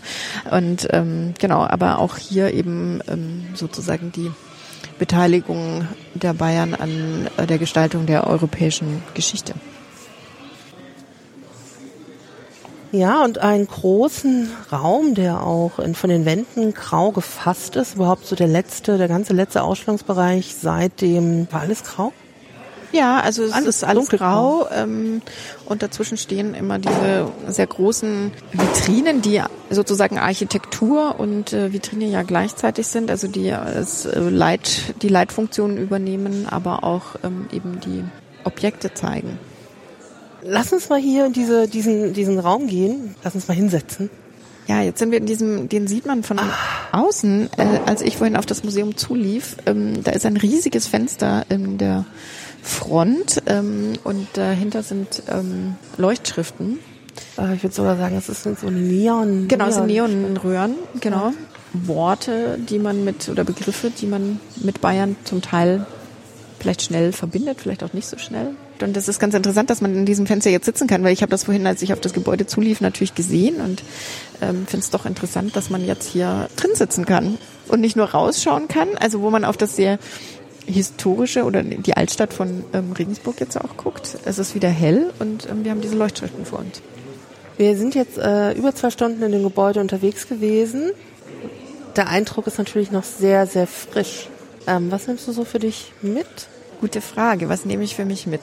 Also zum einen nehme ich mit, dass erstmal ähm, dass offensichtlich im Moment unfassbar viele Menschen Interesse an diesem Haus haben, weil es ist sehr voll. Wir haben ja auch gerade noch mal runter ins Foyer gucken können und ähm, die Schlange ist nicht kürzer geworden, sondern länger. Ähm, es ist viel los. Es sind Menschen aus allen Generationen hier im Haus. Also es ist wirklich gut durchmischt, ne? von Familien mit sehr kleinen Kindern bis zu ähm, Senioren und älteren Herrschaften. Ich nehme mit, ähm, dass es, würde ich sagen, eine Mischung aus äh, sehr klassischer Inszenierung ähm, mit Objekten in, in Schaukästen ist, die durchbrochen wird von ähm, partizipativen Elementen, wobei ich versuche, sagen würde, mir persönlich hätten noch ein paar mehr Partizipationen, glaube ich, ganz gut gefallen. Ähm, man hat auch versucht, medial was zu machen. Also dieser Tisch, den wir vorhin gesehen haben mit den unterschiedlichen Regionen, den fand ich doch ähm, ganz äh, spannend und informativ. Und ähm, was ich ähm, wirklich auch auf jeden Fall auffällig fand, ist, dass es doch irgendwie durchgängig einfach diese Kinderstrecke irgendwie mit Interaktionen gab, ähm, wo man einfach merkt, da wurde auf jeden Fall dran gedacht, ähm, immer so eine kleine Ableitung für die jüngeren äh, Besucherinnen auch zu finden, um die auch ähm, bei diesem ja doch sehr umfangreichen Programm ähm, bei der Stange zu halten. Mhm. Wir haben durchaus angekündigt bekommen, dass man so eine sehr klare mhm Geschichte erzählt. Mhm. Also die Ausstellung funktioniert wie eine Geschichtserzählung und erzählt die Geschichte Bayerns, der, der Weg zum Freistaat. Mm, und mich erinnert es sogar, also nicht genauso, aber ein bisschen an das Haus der Geschichte in Bonn, wo ja auch im Grunde die Kapitel der deutschen, der bundesdeutschen Geschichte so sehr, also es ist irgendwie alles da, aber auch alles sehr, sehr kurz. Ja, das wollte ich auch noch sagen. Das ist sehr kurz, ja. Und ich muss sagen, eigentlich, auch wenn wir die doch sehr ähm, ausgelassen haben, ich persönlich äh, mag sehr gerne diese Kulturkabinette. Ich glaube, eine, eine Geschichtserzählung, äh, die quasi sehr viel stärker über die Kulturkabinette geht, das wäre eigentlich mein Weg, wenn ich den alleine gehen würde. Ich würde sehr viel stärker an den historischen Erzählungen vorbeigehen und würde eigentlich jedes der Kulturkabinette ausprobieren, ähm, weil da auch immer was Überraschendes war, da gab es was zu mitmachen, es gab nochmal eine andere Erzählung, die war nicht chronologisch und die war auch nicht nur komplett regional, also man, also wirklich sehr kulturwissenschaftlich. Äh, ich glaube, das ist etwas, was ich sehr, sehr, sehr schätze. ja. Ähm, und ich muss aber auch sagen, äh, wenn es Medieneinsatz gab, war der aber auch eigentlich ganz clever. Also ich fand tatsächlich diese Medientische, ich bin eigentlich kein so großer Freund von hm, Medientischen, ich weiß. weil man benutzt die selten richtig gut. Aber die Medientische da, die ja auch gar nicht so viel wollten, äh, die wurden genutzt und wir haben sie immer besetzt gesehen und immer saßen da mehrere Leute. Und das finde ich auch typisch hier für die Besucher, nicht nur, dass es so viele sind. Ich habe, wir haben hier sehr oft Leute gesehen, die zusammenstanden, die zusammen, also es sind sehr viele Leute hier als Familie, in Freundesgruppen unterwegs. Und es gibt sehr viel so Dialog drumherum. Also man, also das, das fand ich als sehr angenehm und auch sehr, sehr gut. Gleichzeitig aber, das hatten wir auch schon ähm, an einer anderen Stelle besprochen, fand ich das eben tatsächlich gut, dass die Leute über diese Thementische oder diese Medientische ins Gespräch miteinander kamen. Wir haben uns ja auch mit einigen Leuten darüber unterhalten und ich finde das ähm, schön, wenn ein Museum sozusagen ähm, eben auch so kommunikative Räume ähm, eröffnet, weil man soll da ja, finde ich, auch nicht immer nur einfach durchstratzen und ähm, ja, Hauptsache man hat selber gesehen. Ansonsten würde ich auch völlig mit dir gehen zu sagen, so ich fand die ähm, Kulturkabinette auf jeden Fall die Räume, wo ich ähm, mehr so das Gefühl hatte, oh, da will ich jetzt noch ein bisschen tiefer reintauchen oder mehr Zeit äh, verbringen. Ich fand auch sehr schön, dass die teilweise so ein bisschen diese kühle Optik der Vitrinen gebrochen haben. Also gerade in diesem ähm, Raum mit dem großen Medientisch zu den ähm, einzelnen Regionen mit dem Holz, das hatte was sehr Einladendes, was sehr Warmes. Da hat man sich einfach ähm, wirklich sehr, sehr gerne drin aufgehalten. Generell würde ich auch sagen, ähm, gerade weil wir hier am Ende in ein in diesem Schaufenster mit dieser äh, Schriftkunst äh, quasi sitzen und hier sind sehr viele Sitzflächen. Als wir in dem Moment, wo wir uns hingesetzt haben, haben sich mit uns ganz viele Leute hingesetzt. Mhm. Das war so ein bisschen so, oh, endlich sitzen. Ähm, das ist etwas, was ich mir eigentlich für alle Museen immer wünsche, dass es viel mehr Orte zum Sitzen geben darf. Ähm, weil wir haben eigentlich, wo immer Sitzflächen waren, haben auch Leute gesessen. Ähm, und so viele gab es aber auch gar nicht. Der Fairness halber muss man natürlich auch sagen, es gibt diese Klappstühle, die man sich ausleihen kann. Die kennt man ja oft aus den Kunstsammlungen. Ähm, aber man merkt sozusagen, das Sitzen und Verweilen ist nicht integriert in die, ähm, in die Inszenierung der Ausstellung. Mhm. Also daher, also wer im Grunde so eine Geschichtserzählung sucht, wird sie hier finden. Ja. Eine Geschichtserzählung des Freistaats Bayern. Ich glaube, die großen inszenatorischen Bühnen sind vielleicht nicht nicht mehr am Ende, sondern sozusagen so eines der Highlights ist doch schon diese große Halle, wo auch das Parlament und diese große Strecken mit den Fahrzeugen und Immigration ist. Und hier hinten. Ähm das fand ich noch ganz spannend, weil du das gerade ansprichst, dass das am Ende eigentlich ja mal so architektonisch auch das erste Mal dann so aufmacht hinter dem Landtag. Ne? Davor ist es ja sehr verwinkelt. Wir haben ja auch vorhin mal erzählt, dass wir uns ständig irgendwo quasi so ein bisschen durchquetschen mussten irgendwie und dass es eher so kleine Einblicke ähm, gab und sehr verwinkelt war. Und das fand ich doch spannend und auch nochmal ein überraschendes Moment architektonisch gesehen, irgendwie, dass es dann irgendwann mal so eine Weite gab, der Landtag dahinter, eben diese Erzählung über die Fahrzeuge, die natürlich auch raumgreifend sind, aber Alpenpanorama. Mit dem Alpenpanorama im Hintergrund und diese Öffnung, ähm, das fand ich doch ähm, dann nochmal spannend. Der reine Raum ist tatsächlich gar nicht so groß, man könnte ihn schnell durchschreiten, aber ähm, durch die Rezeption und auch dieses Nachdenken und Verweilen, äh, wir, haben, wir hätten auch viel länger bleiben können. Also man hätte jetzt noch viel mehr also ich muss ganz ehrlich sagen, ich muss eigentlich nochmal durchgehen. Ne? Also heute schaffe ich das nicht mehr, glaube ich. Das ist zu viel, dafür ist auch zu viel los. Aber ähm, ich mich würde doch gerne nochmal an einigen Stellen einfach mich nochmal in die Texte vertiefen, irgendwie da nochmal reinlesen. Ähm, das äh, konnten wir jetzt ja gar nicht leisten. Also das war jetzt ja eher erstmal so ein, okay, was wird aufgegriffen, wie wird's thematisiert, ähm, wie wird's dargestellt, aber so wirklich nochmal reinlesen an bestimmten Stellen, das haben wir ja gar nicht wirklich geschafft. Ne? Mhm. Und was wir eigentlich auch gar nicht geschafft haben, also im Grunde, was ich mir ja so vorgenommen hatte, dass wir auch nochmal so ein bisschen reflektieren über das Thema, wie Demokratie vermittelt wird, Demokratievermittlung. Wir sind so sehr stark an diesem Rundgang selbst geblieben, ähm, was vielleicht auch notwendig war, weil ja um uns herum auch so viele Menschen waren. Äh, man musste sich ja auch wirklich durch den Raum bewegen, ohne andere Leute anzustoßen oder sie mit den Kabeln mitzunehmen, ähm, dass wir gar nicht, äh, also wir waren so beschäftigt, uns mit dem Raum und den Geschichten im Raum zu beschäftigen, dass sozusagen über für das Weiterdenken auch gar keine Muße mehr war. Nee, war keine Muße mehr, aber vielleicht fallen mir da gerade noch spontan zwei Sachen zu ein. Ähm, ein demokratischer Raum in dem Sinne äh, wird hier natürlich irgendwie nicht geschaffen, also auch nicht in Ansätzen, wo man nochmal sagt, so Mensch, da können wir nochmal irgendwie was machen oder Hand anlegen. Also wir haben die Abstimmungssituation im Parlament, aber du weißt, was ich meine, irgendwie, also partizipativer Raum, wo man vielleicht nochmal seiner Meinung irgendwie Ausdruck äh, geben kann zu irgendeinem Thema oder so, das, das haben wir jetzt hier nicht.